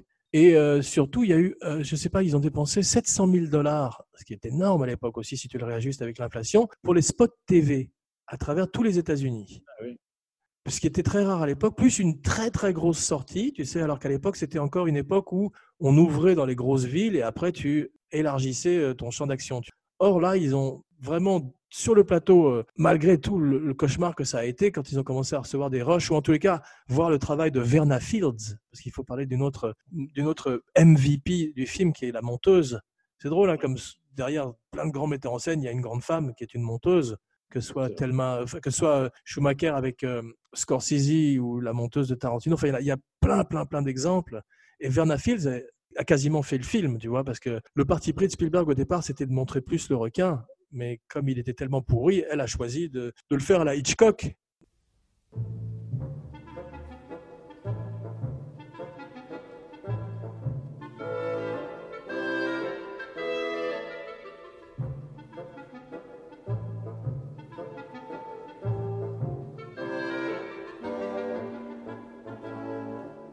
Il y a une séquence, tu sais, dans, le, dans Jaws où il y a euh, Richard Dreyfus qui descend dans une cage, la- c'est vers la fin, bien sûr. attaqué par le requin, où là, ils ont pris des vrais plans, des plans de vrais requins. Avec, Je sais, ça, ouais, Ça ne marche pas. Un coup, on voit que c'est un vrai requin, bien sûr. ça remet un peu en question le. Mais les, les- les deux choses, les deux choses qui font que c'est un grand film, probablement, c'est le fait que le requin n'ait pas marché, parce que ça les a forcés à partir dans le suspense, ce que ferait d'ailleurs Ridley Scott avec Alien quelques années plus tard. Oui. Euh, Parce qu'il a aussi un Alien qui laisse un peu à désirer. Et l'autre chose, c'est que ils ont eu tellement de problèmes techniques sur le film que ça a donné beaucoup de temps à Karl Gottlieb pour réécrire le film. Parce qu'ils sont arrivés, comme le disait Dreyfus, sur le plateau, sans script, sans cast et sans requin. euh, Ça peut compliquer les choses quand même. Mais donc, tout d'un coup, ça leur a permis d'avoir plus de temps pour écrire un scénario, développer des personnages. Tu vu, ça commence effectivement aussi un peu comme un film catastrophe. On, on présente tous les personnages de Amityville avant, de, avant que ça ne commence à dégénérer. Mais euh, c'est un modèle, parce que Spielberg disait qu'il aurait pu faire un film plus proche des films de monstres, c'est ce qu'on appelle les creature features, les monster movies, que j'aime bien aussi, qui sont des films de série B+. Et puis, et puis, il y a ce sous-texte Moby Dickien euh, qui fait que le film est de toute façon plus ambitieux qu'un banal film de, de monstres. Exactement, mais quand on parlait tout à l'heure de Enemy of the People, si euh, Carl Gottlieb le pitchait comme Enemy of the People meets Moby Dick. Et effectivement, tu as ce même parce que Enemy of the People, la pièce d'Ibsen, c'était un village qui se retournait pour une histoire d'eau empoisonnée et je crois également les, les autorités locales qui ne voulaient pas fermer à la manière de Mary Hamilton, le maire. Et ça, en fait, c'est le, le Watergate, c'est Nixon, c'est Watergate sans mauvais jeu de mots, la porte de l'eau. Oui. Mais euh, c'est vrai que c'est tout- toute cette méfiance qu'on voit dans les années 70, euh, exacerbée avec des films comme Les Trois Jours du Condor ou Les Hommes du Président, les films de Redford, de Pollack et de Pakula.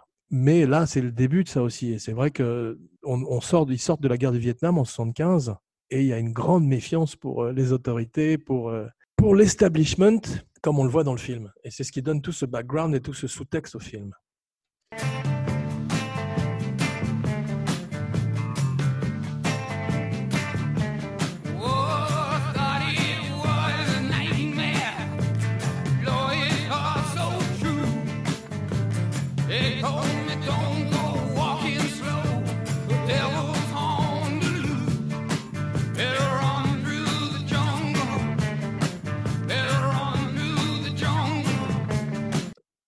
Robert Shaw, une des plus grandes intros de l'histoire du cinéma, on est d'accord?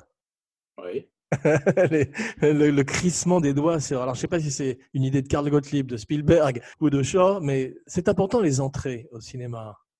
Ah Là, c'est une entrée de roi. là. Voilà, Euh, là tu peux pas ne pas. en train de parler dans une pièce et t'entends un horrible aigu. Tout le monde se retourne en se tenant les oreilles. Et qui est c'est? C'est Robert Shaw qui griffe le tableau noir de l'école. La sortie est importante, mais l'entrée est importante aussi. Et tu as vu en plus, il fait un truc que j'aime beaucoup euh, chez les acteurs, c'est qu'il mange. Oui. Et euh, j'aime pas quand les acteurs font semblant de manger. Je comprends qu'entre les prises, ça refroidit, tu vois, et que c'est dé- dégueulasse au mais ça, ça me gêne quand ils sont en train de jouer avec leur fourchette. Ils m'ont fait le coup aussi sur, sur, sur, mon premier film, ils m'ont fait le coup. Sur mon deuxième film, j'ai fait une, une des actrices devait manger, une des actrices de Walking Dead, mon deuxième film Bipolar, un film anglais, devait manger une tarte aux pommes et euh, avec un autre acteur et j'ai fait une- je leur ai fait faire une tarte aux pommes absolument délicieuse et ils l'ont mangé pendant plusieurs prises, mais ils ont vraiment mangé la tarte aux pommes. Ce qu'il faut éviter, moi aussi, ça m'est arrivé, trucs comme ça. Ce qu'il faut éviter, c'est les plats chauds. Ouais. Laurent Gamelon était censé manger un Big Mac dans le pharmacien de garde. je lui ai pas fait un cadeau, mais il, il grignote à peine le pain autour, tu vois. Je comprends. Ouais. C'est déjà pas bon chaud. Quand tu les vas manger, c'est quand même beaucoup plus après. C'est comme dans la vie, quoi. Ah, moi, j'adore. T'en as certains qui, qui le font très bien, qui en jouent très bien. T'as plein de scènes où t'as des acteurs qui bouffent. J'en parle parce que Shaw le fait, mais il y avait une scène dans Gladiator, je me rappelle encore juste pour ça, où Derek Jacobi, qui faisait un membre du Sénat ou je sais pas quoi, romain, mangeait des, des noisettes ou des amandes pendant la scène et ça fait la scène. D'un coup, tu ne peux pas voir autre chose. Donc il y a des acteurs qui s'en servent, mais c'est compliqué, surtout si tu dois faire plusieurs prises. Il y a des acteurs très adroits, j'en les repères maintenant moi, sur les films quand il y a des scènes de bouffe, qui font semblant de bouffer, c'est-à-dire qu'ils prennent la- une grosse fourchettée, ils l'amènent à la bouche et ils s'interrompent pour dire une réplique. Posent la fourchette pleine. C'est drôle, c'est comme les acteurs qui conduisent aussi sans regarder la route. Mais il y a une scène où Gabin et De Funès, je crois, mangent. Je sais pas si c'est le tatoué ou je sais pas quel restaurant, quel film, pardon. Et ils mangent vraiment. Gabin aussi, il mangeait vraiment, c'est étonnant. Tu vois le moment où il parle et le moment où il mâche, et c'est extraordinaire, la- l'alternance entre les deux. C'est incroyablement compliqué à faire. Et en même temps, tu as l'impression d'un naturel exceptionnel. Ouais. Mais c'est vrai que tu ne peux pas le faire beaucoup de fois parce que euh, d'abord, ça sent pas bon sur le plateau. En plus, Ouais. euh, pour eux, ils ne peuvent plus au bout de trois bouchées. Euh, on tourne souvent ça juste après le déjeuner. C'est une proposition compliquée, effectivement. Il a une maison magnifique, Brody, t'as vu? Je sais pas quel est son salaire de shérif, mais cette maison sur la plage elle est extraordinaire. Ont de fonction. Dis donc, je vais, je vais aller, je vais aller shérif à Amityville. en fait, l'alter ego de Spielberg, c'est Richard Dreyfus, bien sûr. On parlera un petit peu de lui. Mais Brody également, parce que tu as vu, il fait son homework, il fait tout son travail sur les requins, il apprend bien en amont. Ils ont tous un côté quand même très sérieux, qu'a Spielberg aussi quand il, fait sa préparation de film. Oui, oui. Et Puis il a le côté aussi novice, Schrader.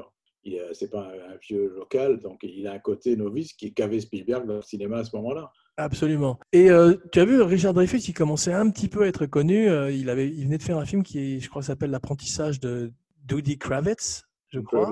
Bon, il n'était pas tout à fait content de sa performance. C'est pour ça qu'il avait accepté Jaws, d'après les IMDb, où, où effectivement il avait peur de ne pas retrouver de travail après euh, Doody Kravitz. Donc il avait accepté Jaws euh, en précipitation. Mais il paraît que quand il était sur l'île, il, il disait à Spielberg, mais qu'est-ce que je fous ici? Je devrais être chez Sardi's. Sardi's, c'est qui était, je crois, un, restaurant très connu à New York, en train de me faire aduler par, par la foule, tu vois. Il, a, il, il était, et c'est pour ça que Shaw aussi a dû ressentir euh, beaucoup de mépris pour lui, Sûrement.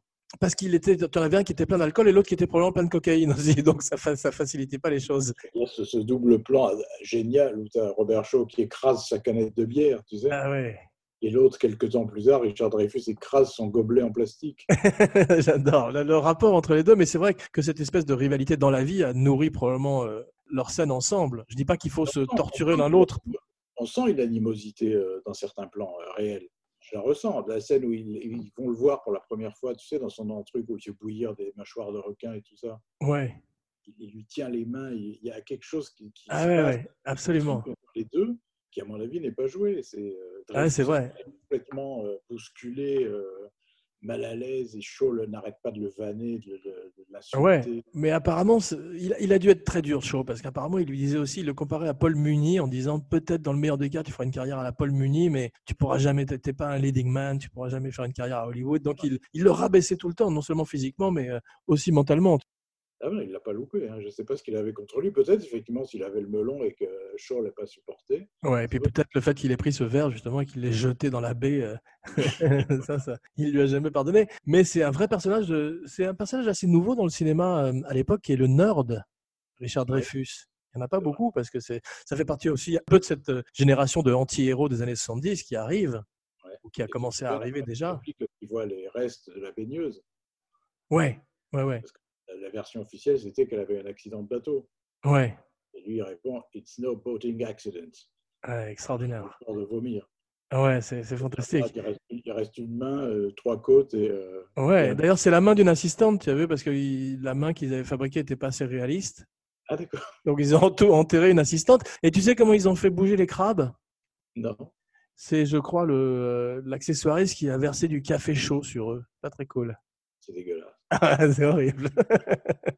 Plus Sophie. Mais le plus hallucinant quand même, c'est que les producteurs Zanuck et Brown ont pensé en lisant le livre qu'ils allaient pouvoir apprivoiser un grand blanc pour faire le film au départ. C'est vrai? C'est vrai. Ils pensaient apprivoiser un requin et le faire. Tu te, tu te rappelles de Thunderball, ce, ce James Bond un petit peu médiocre avec Sean Connery? So he strikes like thunderbolt.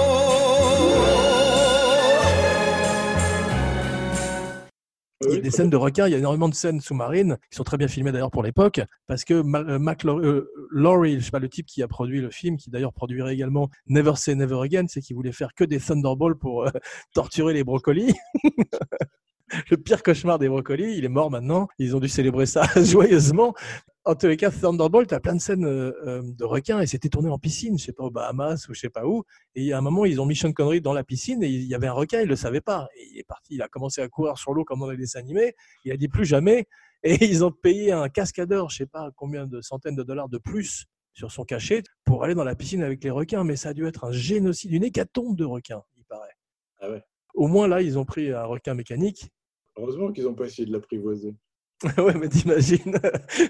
Et ce qui est étonnant, tu parlais de- des vraies images de requins qui sont les seules d'ailleurs du film, qui sont euh, ces, ces images qui ont été tournées par une seconde équipe de la cage. Mais ce qui est étonnant, c'est que ce requin, c'est, je crois, euh, je sais plus qui disait ça, mais je l'ai lu dans une interview, le requin a rewrité le film, le vrai requin. Parce qu'en fait, Dreyfus meurt dans le scénario. Et là, ils avaient mis un nain dans, dans, la, dans la seconde équipe, ils avaient mis un nain dans la cage pour que leur requin, leur vrai requin, ait l'air encore plus impressionnant. Et euh, le, le requin s'est mis à défoncer la cage, mais le nain n'était pas dedans. C'était un moment où le nain prenait une pause. Et euh, donc, euh, ils ont des images du requin défonçant la cage avec personne dedans. Donc, c'est pour ça qu'ils ont rajouté le fait que Hooper s'évade, s'é- arrive à s'échapper et à descendre au fond de l'océan, alors que dans la version originale, il se faisait déchiqueter. Dramatiquement, c'est complètement artificiel d'ailleurs. Sont- On le voit surgir à la fin, euh, il était planqué dans les algues au fond. Et, euh, bah, c'est grâce à ce requin, je sais pas où, euh, en Australie ou je sais pas où, qu'il a eu la vie sauve. Étonnant. grand auteur. Grand, grand écrivain, c'est lui qui a écrit le deuxième aussi. Là. Il avait fait Jaws 2. Ouais. Il a fait Tentacule et Orca après. Il fait tentacule, chef-d'œuvre. je me rappelle, je- j'avais pas vu Jaws, mais l'affiche me terrorisait quand j'étais petit. Et l'affiche de Tentacule m'avait terrorisé aussi. Cette affiche de Tentacule, tu avais un, un- un landau au bord d'une falaise. Déjà, laisser un landau au bord d'une falaise, faut le faire. Et tu avais une tentacule qui surgissait de la mer et qui s'approchait du landau. C'est cette époque où les- les- le poster était beaucoup plus spectaculaire que le film lui-même. Oui, surtout qu'il n'y a pas de landau ni de falaise dans le film. Martin Landau était pas dedans? Non plus. Il était dans beaucoup de catastrophes, Martin Landau. Un de mes, un de mes- acteurs préférés. J'adore Martin Landau. Ah, magnifique, ouais. On fera euh, peut-être une spéciale Ed Wood un jour. Un film que j'aime beaucoup. Ouais. C'est une très bonne idée de ne pas avoir pris de star. Ça, Mm. c'est- Spielberg, effectivement, c'est cette école des- années 70. Parce que si on avait eu euh, les gens qu'on a cités avant dans ce bateau, ça- et, c'est vrai qu'il a pensé à Toshiro Mifune pour le rôle de Quent. Ça, je sais pas. Ouais, j'ai lu ça, mais je me demande si c'est vrai ou pas. Je pense pas parce que ça aurait foutu en l'air l'histoire du- d'Indianapolis. Ouais. Oui, remarque qu'il l'aurait écrit, réécrit sur. Ça aurait été un pilote d'avion kamikaze qui s'est cra- scratché sur un porte-avions. Au milieu des autres. Il y a un truc que j'aime beaucoup dans le film, ça m'a fait penser à Délivrance. C'est qu'effectivement, le fait d'avoir tourné euh, dans des vrais décors, tu as tout d'un coup euh, un parfum que tu peux pas avoir si tu tournes euh, en studio. Ah oui. Non pas que j'aime pas le studio, hein, parce qu'il y a certains films qui sont The Shining ou La Nuit du Chasseur, qui sont des films magnifiques de studio, très artificiels. Mais là, euh, tu peux pas ne, tu peux pas avoir ce parfum que tu as dans Délivrance quand tu as cet enfant qui joue du banjo.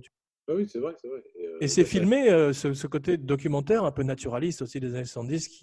C'est vrai que ce qu'on appelle documentaire, qui ne l'est pas, mais, euh, mais qui, c'est vrai que quand tu vois Roy Scheider marcher dans la ville, par exemple, tu sais, avec ses panneaux, euh, Ouais, etc., on s'y croit, quoi. Il y a pas de, ça fait pas cinéma. c'est, euh, absolument. Mais ça, c'est Spielberg, parce que tout ça, tu peux, tu peux mettre dans le script. Roy Scheider traverse la rue, euh, extérieur Amityville jour. Il y a plusieurs façons de le faire. Hein. Et si tu le fais dans un, sur un backlot avec 20 figurants qui vont Exactement. Tu n'auras pas jamais ça. Tu n'auras jamais cette chose, ce parfum. euh, C'est vrai, c'est vrai. Quoique ça m'a, ça m'a épaté euh, de voir, quand on a fait la spéciale Dirty Harry, que la scène de Do You Feel Lucky, Punk, était, était faite sur un backlot. Ça se voit quand on y pense, mais euh, c'est étonnant qu'il qu'il l'ait fait sur un backlot, ça. C'est possible. C'est tellement des gros plans que euh, Ouais. les champs. Non, non, mais même quand il sort du, du diner, ou je sais plus quel endroit il est en train de manger sa ça hot. Ouais, c'est, du- c'est du studio, ça. Alors, Donc, Ouais, tu as des moyens aussi de, de, de, le faire de le faire pas mal aussi. Ouais. Les scènes de Soleil Vert, les scènes d'émeutes de Soleil Vert sont du studio aussi. ça, ça se voit beaucoup dans Soleil Vert. C'est vrai. ça pas. Je sais parce que j'étudiais euh, Shining en même temps, mais Roy Shadow, il aurait pu jouer Jack Torrance.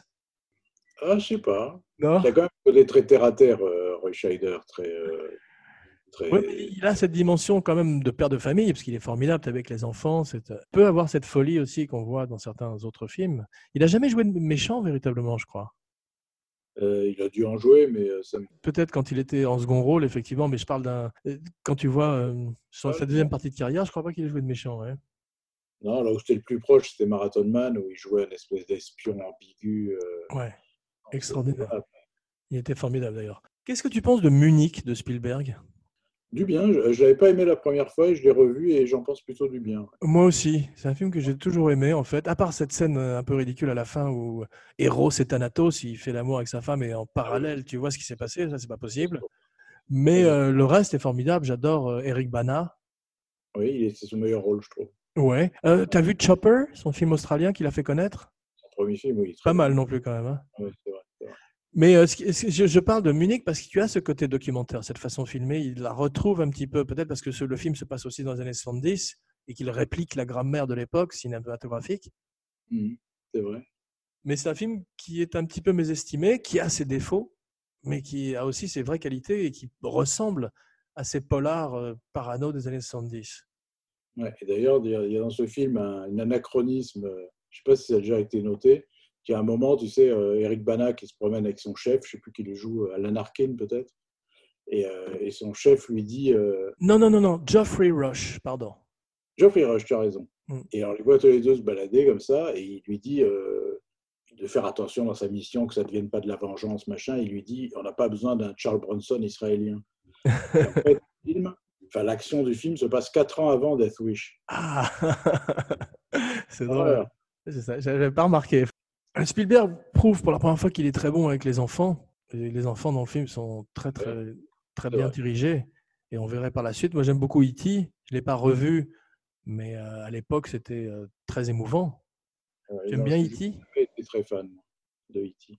Tu es très fan ou tu n'es pas très fan? Je n'ai pas jamais été très fan de E.T. et je me sens mal de le dire parce que tout le monde adore ce film, mais euh, Il y a plein de gens qui qui aiment pas E.T. effectivement pour le côté un petit peu euh, saccharine, je crois on dit, euh, ou qui, oui, puis la en plastique et tout ça, enfin, j'ai pas marché, moi, créé par euh, Carlo Rambaldi.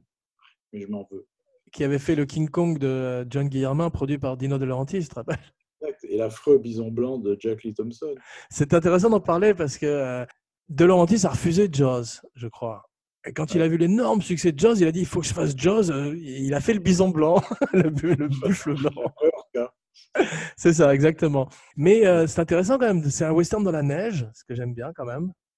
Le concept est très bon, hein. L'idée Ouais. est très bonne. C'est juste le, le bison qui fout le film en l'air. T'as le grand, euh, t'as le grand Will Sampson quand même dedans. Ouais.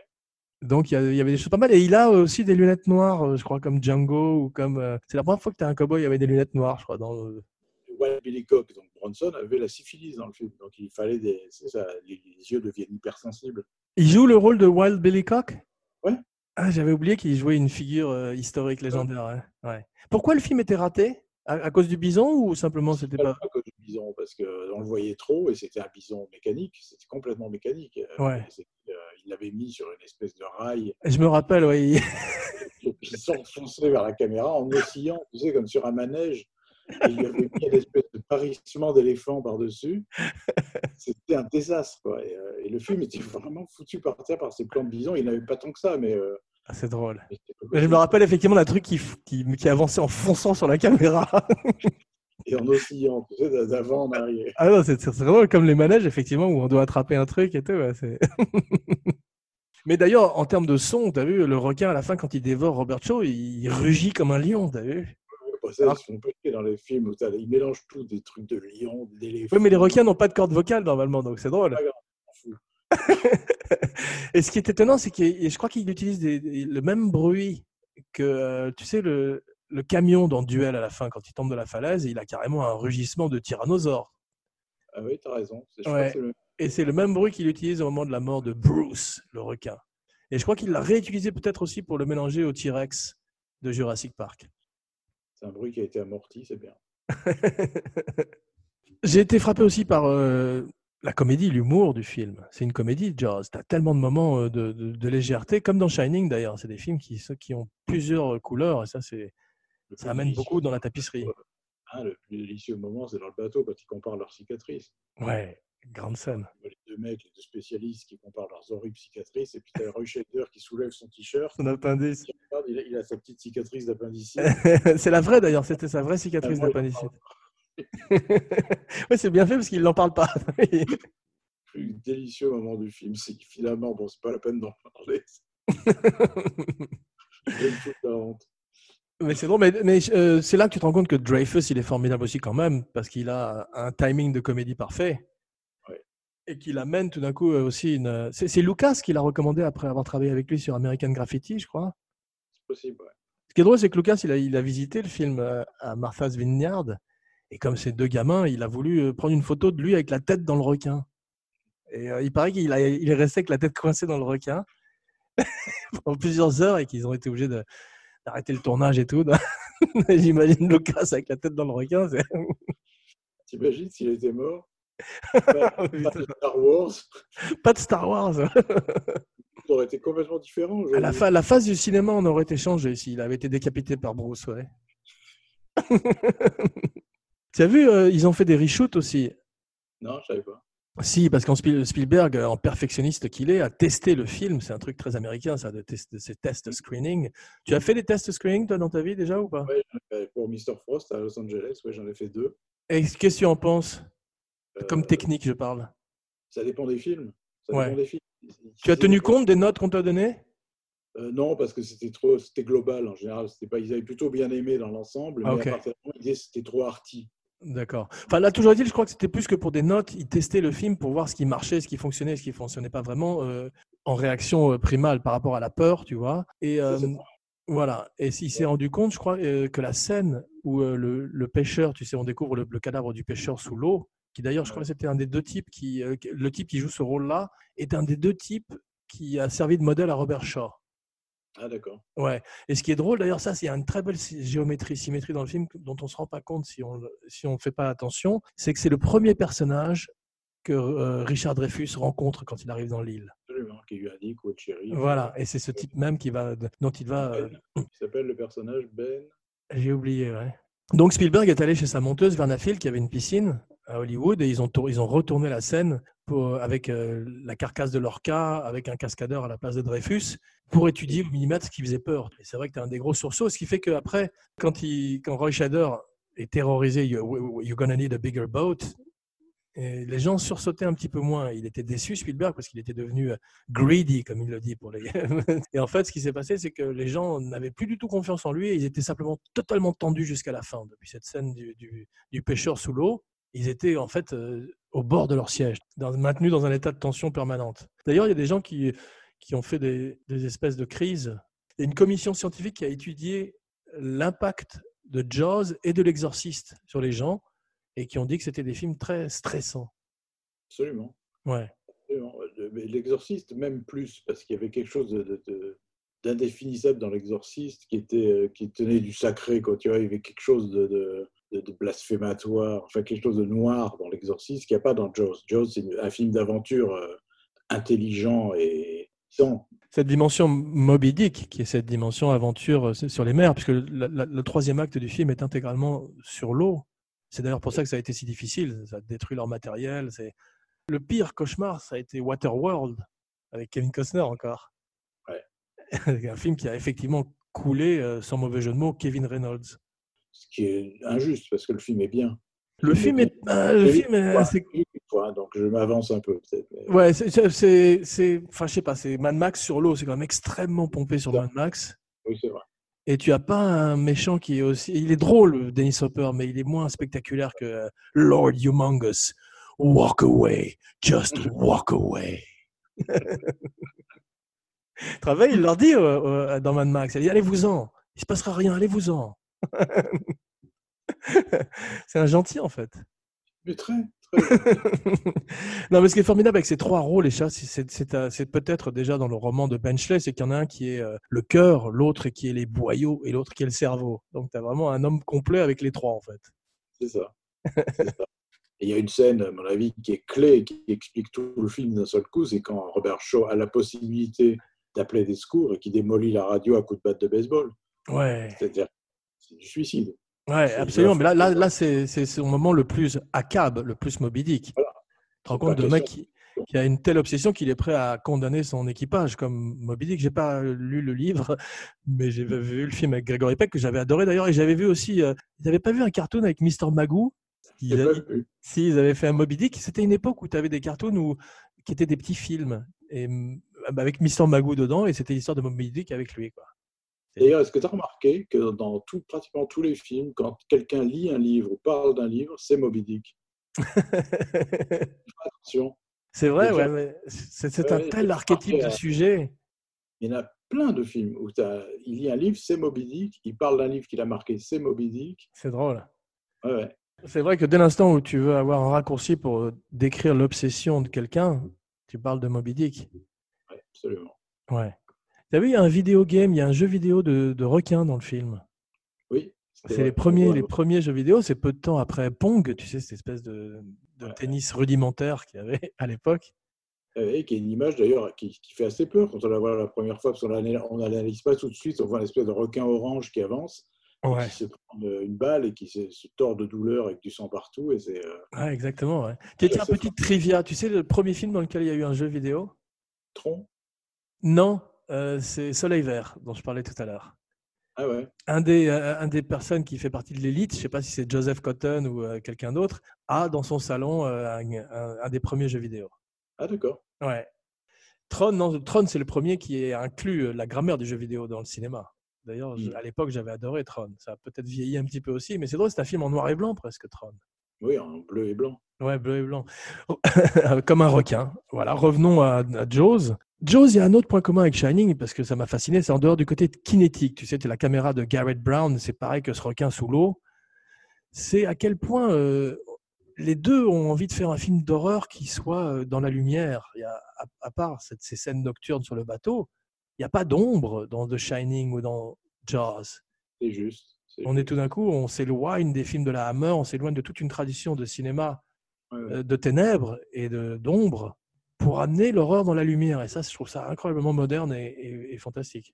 Je pense que parce qu'ils avaient la même ambition qui était euh, de transcender le genre dans lequel ils œuvraient. Tu vois ce que je veux dire? C'était euh, Absolument. c'était oublions les clichés, oublions. ce Mais je crois que c'est ça le plus important euh, qui m'est apparu, c'est qu'entre l'Exorciste, Alien, The Shining, Jaws, tout d'un coup, c'est vraiment des, des- des chefs-d'œuvre avec des sujets de films qui, a- au, au départ, étaient beaucoup plus des films, comme on disait, de science-fiction. euh, ce, moment où c'était des métaphores contre le, la guerre froide et le, le nucléaire, tu sais, tous ces films, on était en bordure de films avec des, des, des- des fourmis géantes, Ouais, ouais, ouais. comme Them. le macartisme aussi. Ils avaient, il Exactement, ouais. Exactement. Ça, c'est c'est ça que j'aime beaucoup dans les films d'horreur, c'est à quel point ce sont des, des paraboles pour leur époque, que ce soit euh, les films de Romero de zombies avec euh, le Vietnam ou les droits de l'homme de l'époque. J'ai noté quelques petites trivia dont je voudrais te faire part. Tu es prêt? Vas-y, je suis prêt. Tu as le temps encore? Ah oui. On parle de Jaws, j'ai toute la nuit. Hein, si Ah ouais, non, c'est un tel chef-d'œuvre et ça, j'étais ravi de, de le revoir parce que j'avais oublié plein de choses. Un film aussi riche que celui-là mérite d'être vu et revu. Ce qui est étonnant, c'est que euh, John Williams a gagné l'Oscar du meilleur musicien, bien mérité pour Jaws. Et ce soir-là, c'était lui qui était, comme souvent d'ailleurs, le chef d'orchestre aux Oscars. Ce Ah qui bon fait, ce qui fait qu'il a été obligé de lâcher sa baguette, de monter sur scène prendre son Oscar et de redescendre, terminer la fin du show. Je sais pas, c'est mignon. Grosse soirée pour John Williams. Euh, Peter Benchley, l'auteur, a été escorté hors du plateau. Ouais. que Spielberg n'a pas fait ce qu'a fait euh, Kubrick, qui est de, de tuer Stephen King dès le départ. Je, parlais de Soleil Vert, l'écrivain de Soleil Vert qui avait écrit le livre Make Room, Make Room, dont j'ai oublié le nom, était également sur le plateau à essayer de coacher euh, Edward J. Robinson et à filer des livres aux membres de l'équipe.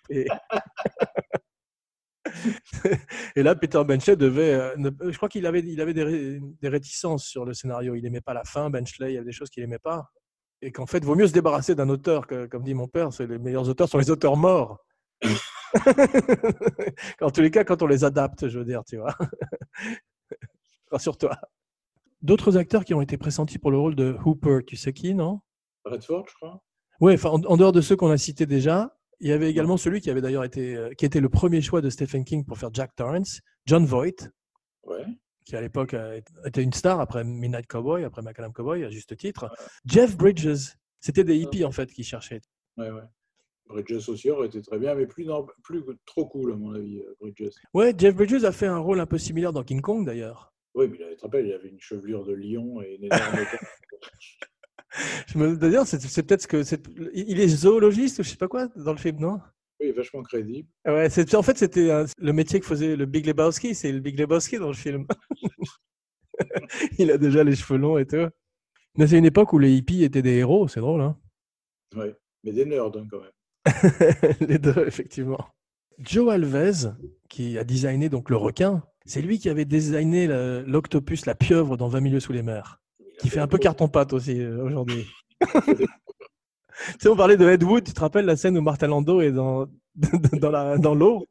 Cette scène est magnifique, c'est lui qui agite les pattes du poulpe, qui est l'étrangler. C'est une scène magnifique. C'est sublime, c'est une belle lettre d'amour à Ed Wood et au cinéma, ce film. Et oui, c'est euh, cinéma fauché à deux balles, tu as des acteurs qui sont dans l'eau glacée à 3 heures du matin avec des fausses poulpes. Mais la, la force, c'est que euh, Burton ne se moque pas. Il les aime. C'est un film très tendre, Ah ouais, ouais, absolument. C'est très attendri en tout cas. Ouais, ça aurait été, ça aurait été moins bien si ça avait été juste euh, une moquerie. Ouais, exactement. Tu connais Dick Warlock? Très beau nom. Non Dick Warlock, c'est euh, c'est la doublure euh, lumière et doublure cascade de Kurt Russell. Il lui ressemble. Il y a des photos de lui où il est habillé en Snake Plissken à côté de. de- C'est un type assez légendaire dans l'histoire du cinéma. Et c'est lui euh, qui est la doublure de, de Dreyfus sous l'eau. D'accord. C'est un personnage légendaire. Regarde, cherche Dick Warlock. Mon avis, il devait être plus grand et élancé que Dreyfus. Il y a un peu qui lui ressemble à Dreyfus physiquement. Il s'est tout trapu. euh, C'est vrai, c'est vrai. Heureusement, je crois que ce sont pour les scènes sous l'eau où il est habillé en, en plongeur sous-marin, donc euh, c'est plus difficile de, de discerner qui est qui, un peu comme euh, Sean Connery dans, dans Thunderball aussi. Ouais. Opération Tonnerre. Il y avait des acteurs qui étaient indou- indoublables par les cascadeurs. C'était John Wayne, par exemple. Il avait trouvé un type qui l'a suivi toute sa carrière. C'était Ah, le seul c'est qui avait sa carrure, sa, sa- corpulence. Il n'y avait Ah, c'est drôle. J'adore les histoires de doublure. Wesley Snipes sur Blade 3. Wesley Snipes, il a trouvé une doublure qui est c'est son jumeau. Exactement. Et en fait, il doit y avoir 10% de Wesley Snipes dans, dans, dans Blade 3. Tout le reste, c'est sa doublure, mais tout le temps. Dès qu'il a un peu de dos, dès qu'il marche, c'est sa doublure. Que les scènes de dialogue, c'est Wesley Snipes. C'est extraordinaire. T'imagines le pied pour un acteur? Ah ouais, c'est formidable. Il y a un film à faire, ça, sur un acteur et sa doublure. Bah, tu me diras, c'était un peu Once Upon a Time in Hollywood. Oui, absolument. Mais il y a un film vrai, à faire J'ai jamais un sujet, moi, comme ça, sur ça. sur la dualité, comme ça, ouais. Sur un, un type et, sa, et son casque, enfin, sa, doublure. C'était un peu, d'ailleurs, le, le film de Tarantino, qui était un type qui devient son homme à tout faire et euh, Ouais. qui devient indispensable et qui, voilà. C'est un beau personnage. Ouais. C'est, c'est un petit peu modelé sur la relation entre Burt Reynolds et euh, Hal Needham, le type qui avait fait les euh, Cannonball Run, tu sais. Cours après moi, shérif, je crois, aussi. Oui, absolument. Oui, il en a fait plein avec lui. hein. C'était des films étonnants, ça, des films où tout d'un coup, Burt Reynolds était simplement populaire parce qu'il buvait de la bière et qu'il conduisait une voiture euh, dans Smokey and the Bandit. Il rotait aussi pas mal. Ouais. Il rotait tout le temps, Burt Reynolds, et il, avait un fou rire. Ça, c'était sa marque de fabrique. À un moment du film, il se tape un fou rire. Qui était sans doute vrai, donc il le gardait au montage. Souvent motivé par Dom DeLuise. Sûrement, il pleurait de rire. Il, il avait une espèce de rire, tu vois, très étonnant, Burt Reynolds, un rire de dindon, comme ça, euh, très aigu. Il était exceptionnel dans euh, Délivrance. Oui, bah oui. Et dans les films d'Aldrich aussi, dans euh, The Longest Yard et, euh, Ouais. et l'autre, euh, La Cité des Dangers, tu sais, Catherine Deneuve. Je l'ai pas vu celui-là, tiens. Hustle, ça s'appelait en anglais. Tu as vu son western euh, qu'il a fait où il joue un Indien? Lequel euh, Spaghetti? Ouais, Navarro Joe? Ouais. Oui, il a- il est très drôle dedans, parce qu'il a une espèce de perruque qui ne va pas du tout. Et, euh, Je connais que la musique, je crois, de Morricone qui est magnifique, mais j'ai pas vu le film. Mais il a, il a une perruque depuis le début, non?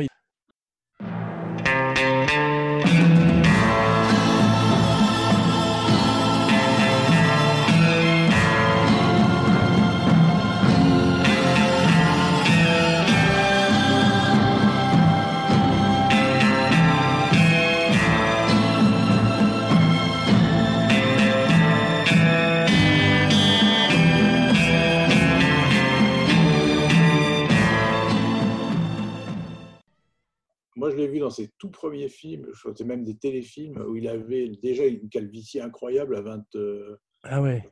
précoce, ouais. Mais tu, tu as vu euh, la scène, de- on parle de Once Upon a Ti- a Time in Hollywood, la scène où DiCaprio euh, est dans une série télé, tu te rappelles?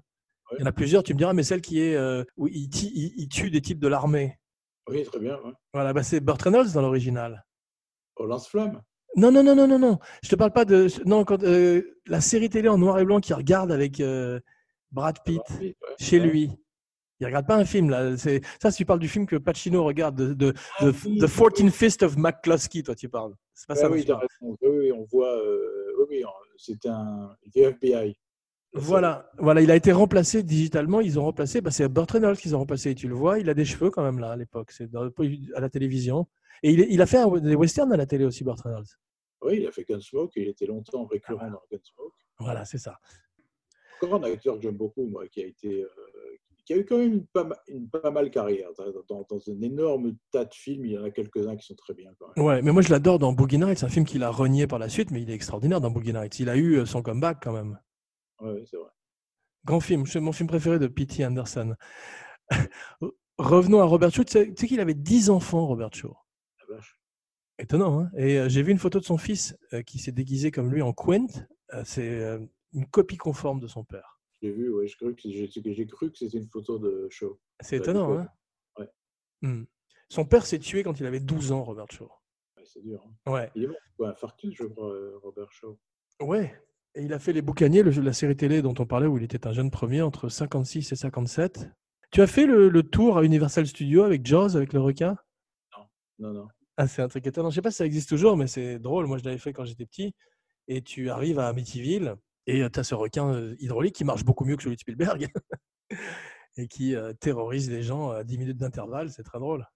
Tu connaissais l'anecdote de ce tour où tu avais, euh, dans les années 60, tu sais, il y avait une série qui se tournait dans les studios Universal avec Neville Brand et euh, William Smith, je crois, Ah qui non s'appelait Laredo. Et, euh, et quand, ils tournaient dans les studios juste à côté de l'endroit où il y avait l'attraction de Jaws. Non, non, c'était pas les mêmes années, non, non. C'était l'acteur Neville Brandt.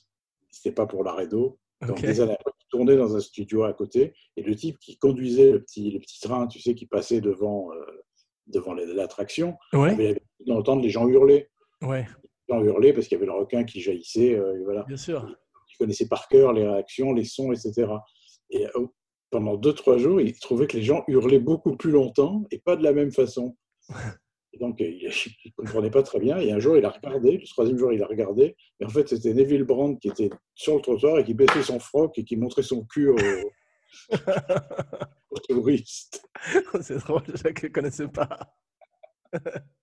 Il y, a, il y a des anecdotes comme ça sur le tour de Universal, parce que Jim Carrey tournait. Tu sais, euh, il y a la maison de Psychose. Oui. Et tu as un acteur qui joue Norman Bates, Pas. qui a un faux couteau et qui te poursuit pendant que tu es sur ton petit euh, train en train de faire le tour, tu vois. D'ailleurs, la, fois où j'y étais, c'était un type qui était fantastique. Il ressemblait à mort à Perkins, il faisait très peur. Super acteur. Et un jour, Jim Carrey tournait sur le lot et euh, il a pris la place de Norman Bates avec un gros couteau. Et les gens ont vu tout d'un coup Jim Carrey au, top de son succès, tu vois, leur foncer dessus avec un couteau. avec la, la veste en tweed de Norman Bates.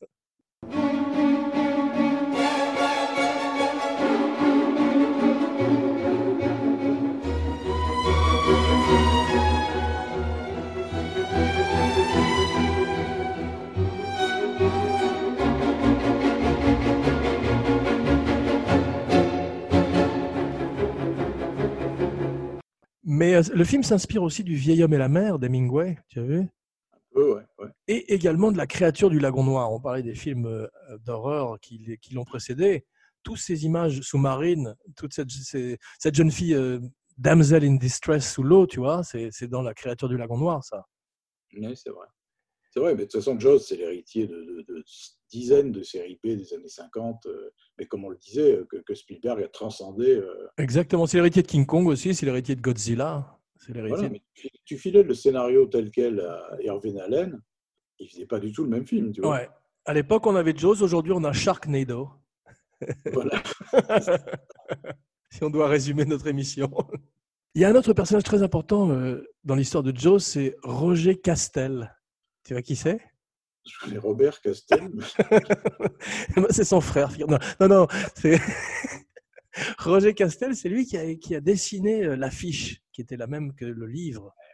Et oui, Et ça, cette affiche a fait le tour du monde et partie intégrante du film. voilà, est devenue l'identité visuelle du film. Et c'est étonnant qu'à l'époque, ils aient eu la synergie, parce que, étant donné que le film a été déclenché avant que le livre ne sorte, c'est étonnant qu'ils euh, aient pu y avoir une telle synergie en termes de marketing et de merchandising. Et c'est oui. très moderne, c'est très annonciateur de ce qui allait arriver par la suite, Absolument. avec tous les tie-in et tout ça. On verrait ça d'ailleurs beaucoup plus avec Star Wars et avec Batman quelques années plus tard. 98% sur Rotten Tomatoes. Tu connais Rotten Tomatoes? Ouais. le site d'agrégation de critiques, et il est à Ouais. 98%. C'est beau. Ah oui, Et tout à oui, fait mérité. Et tu sais comment les exécutifs, je ne sais pas si c'est les exécutifs ou les scénaristes ou Ridley Scott, ont pitché Alien au studio? C'est Jaws dans l'espace. Voilà, ouais. C'est beau. Je pas. c'est ça.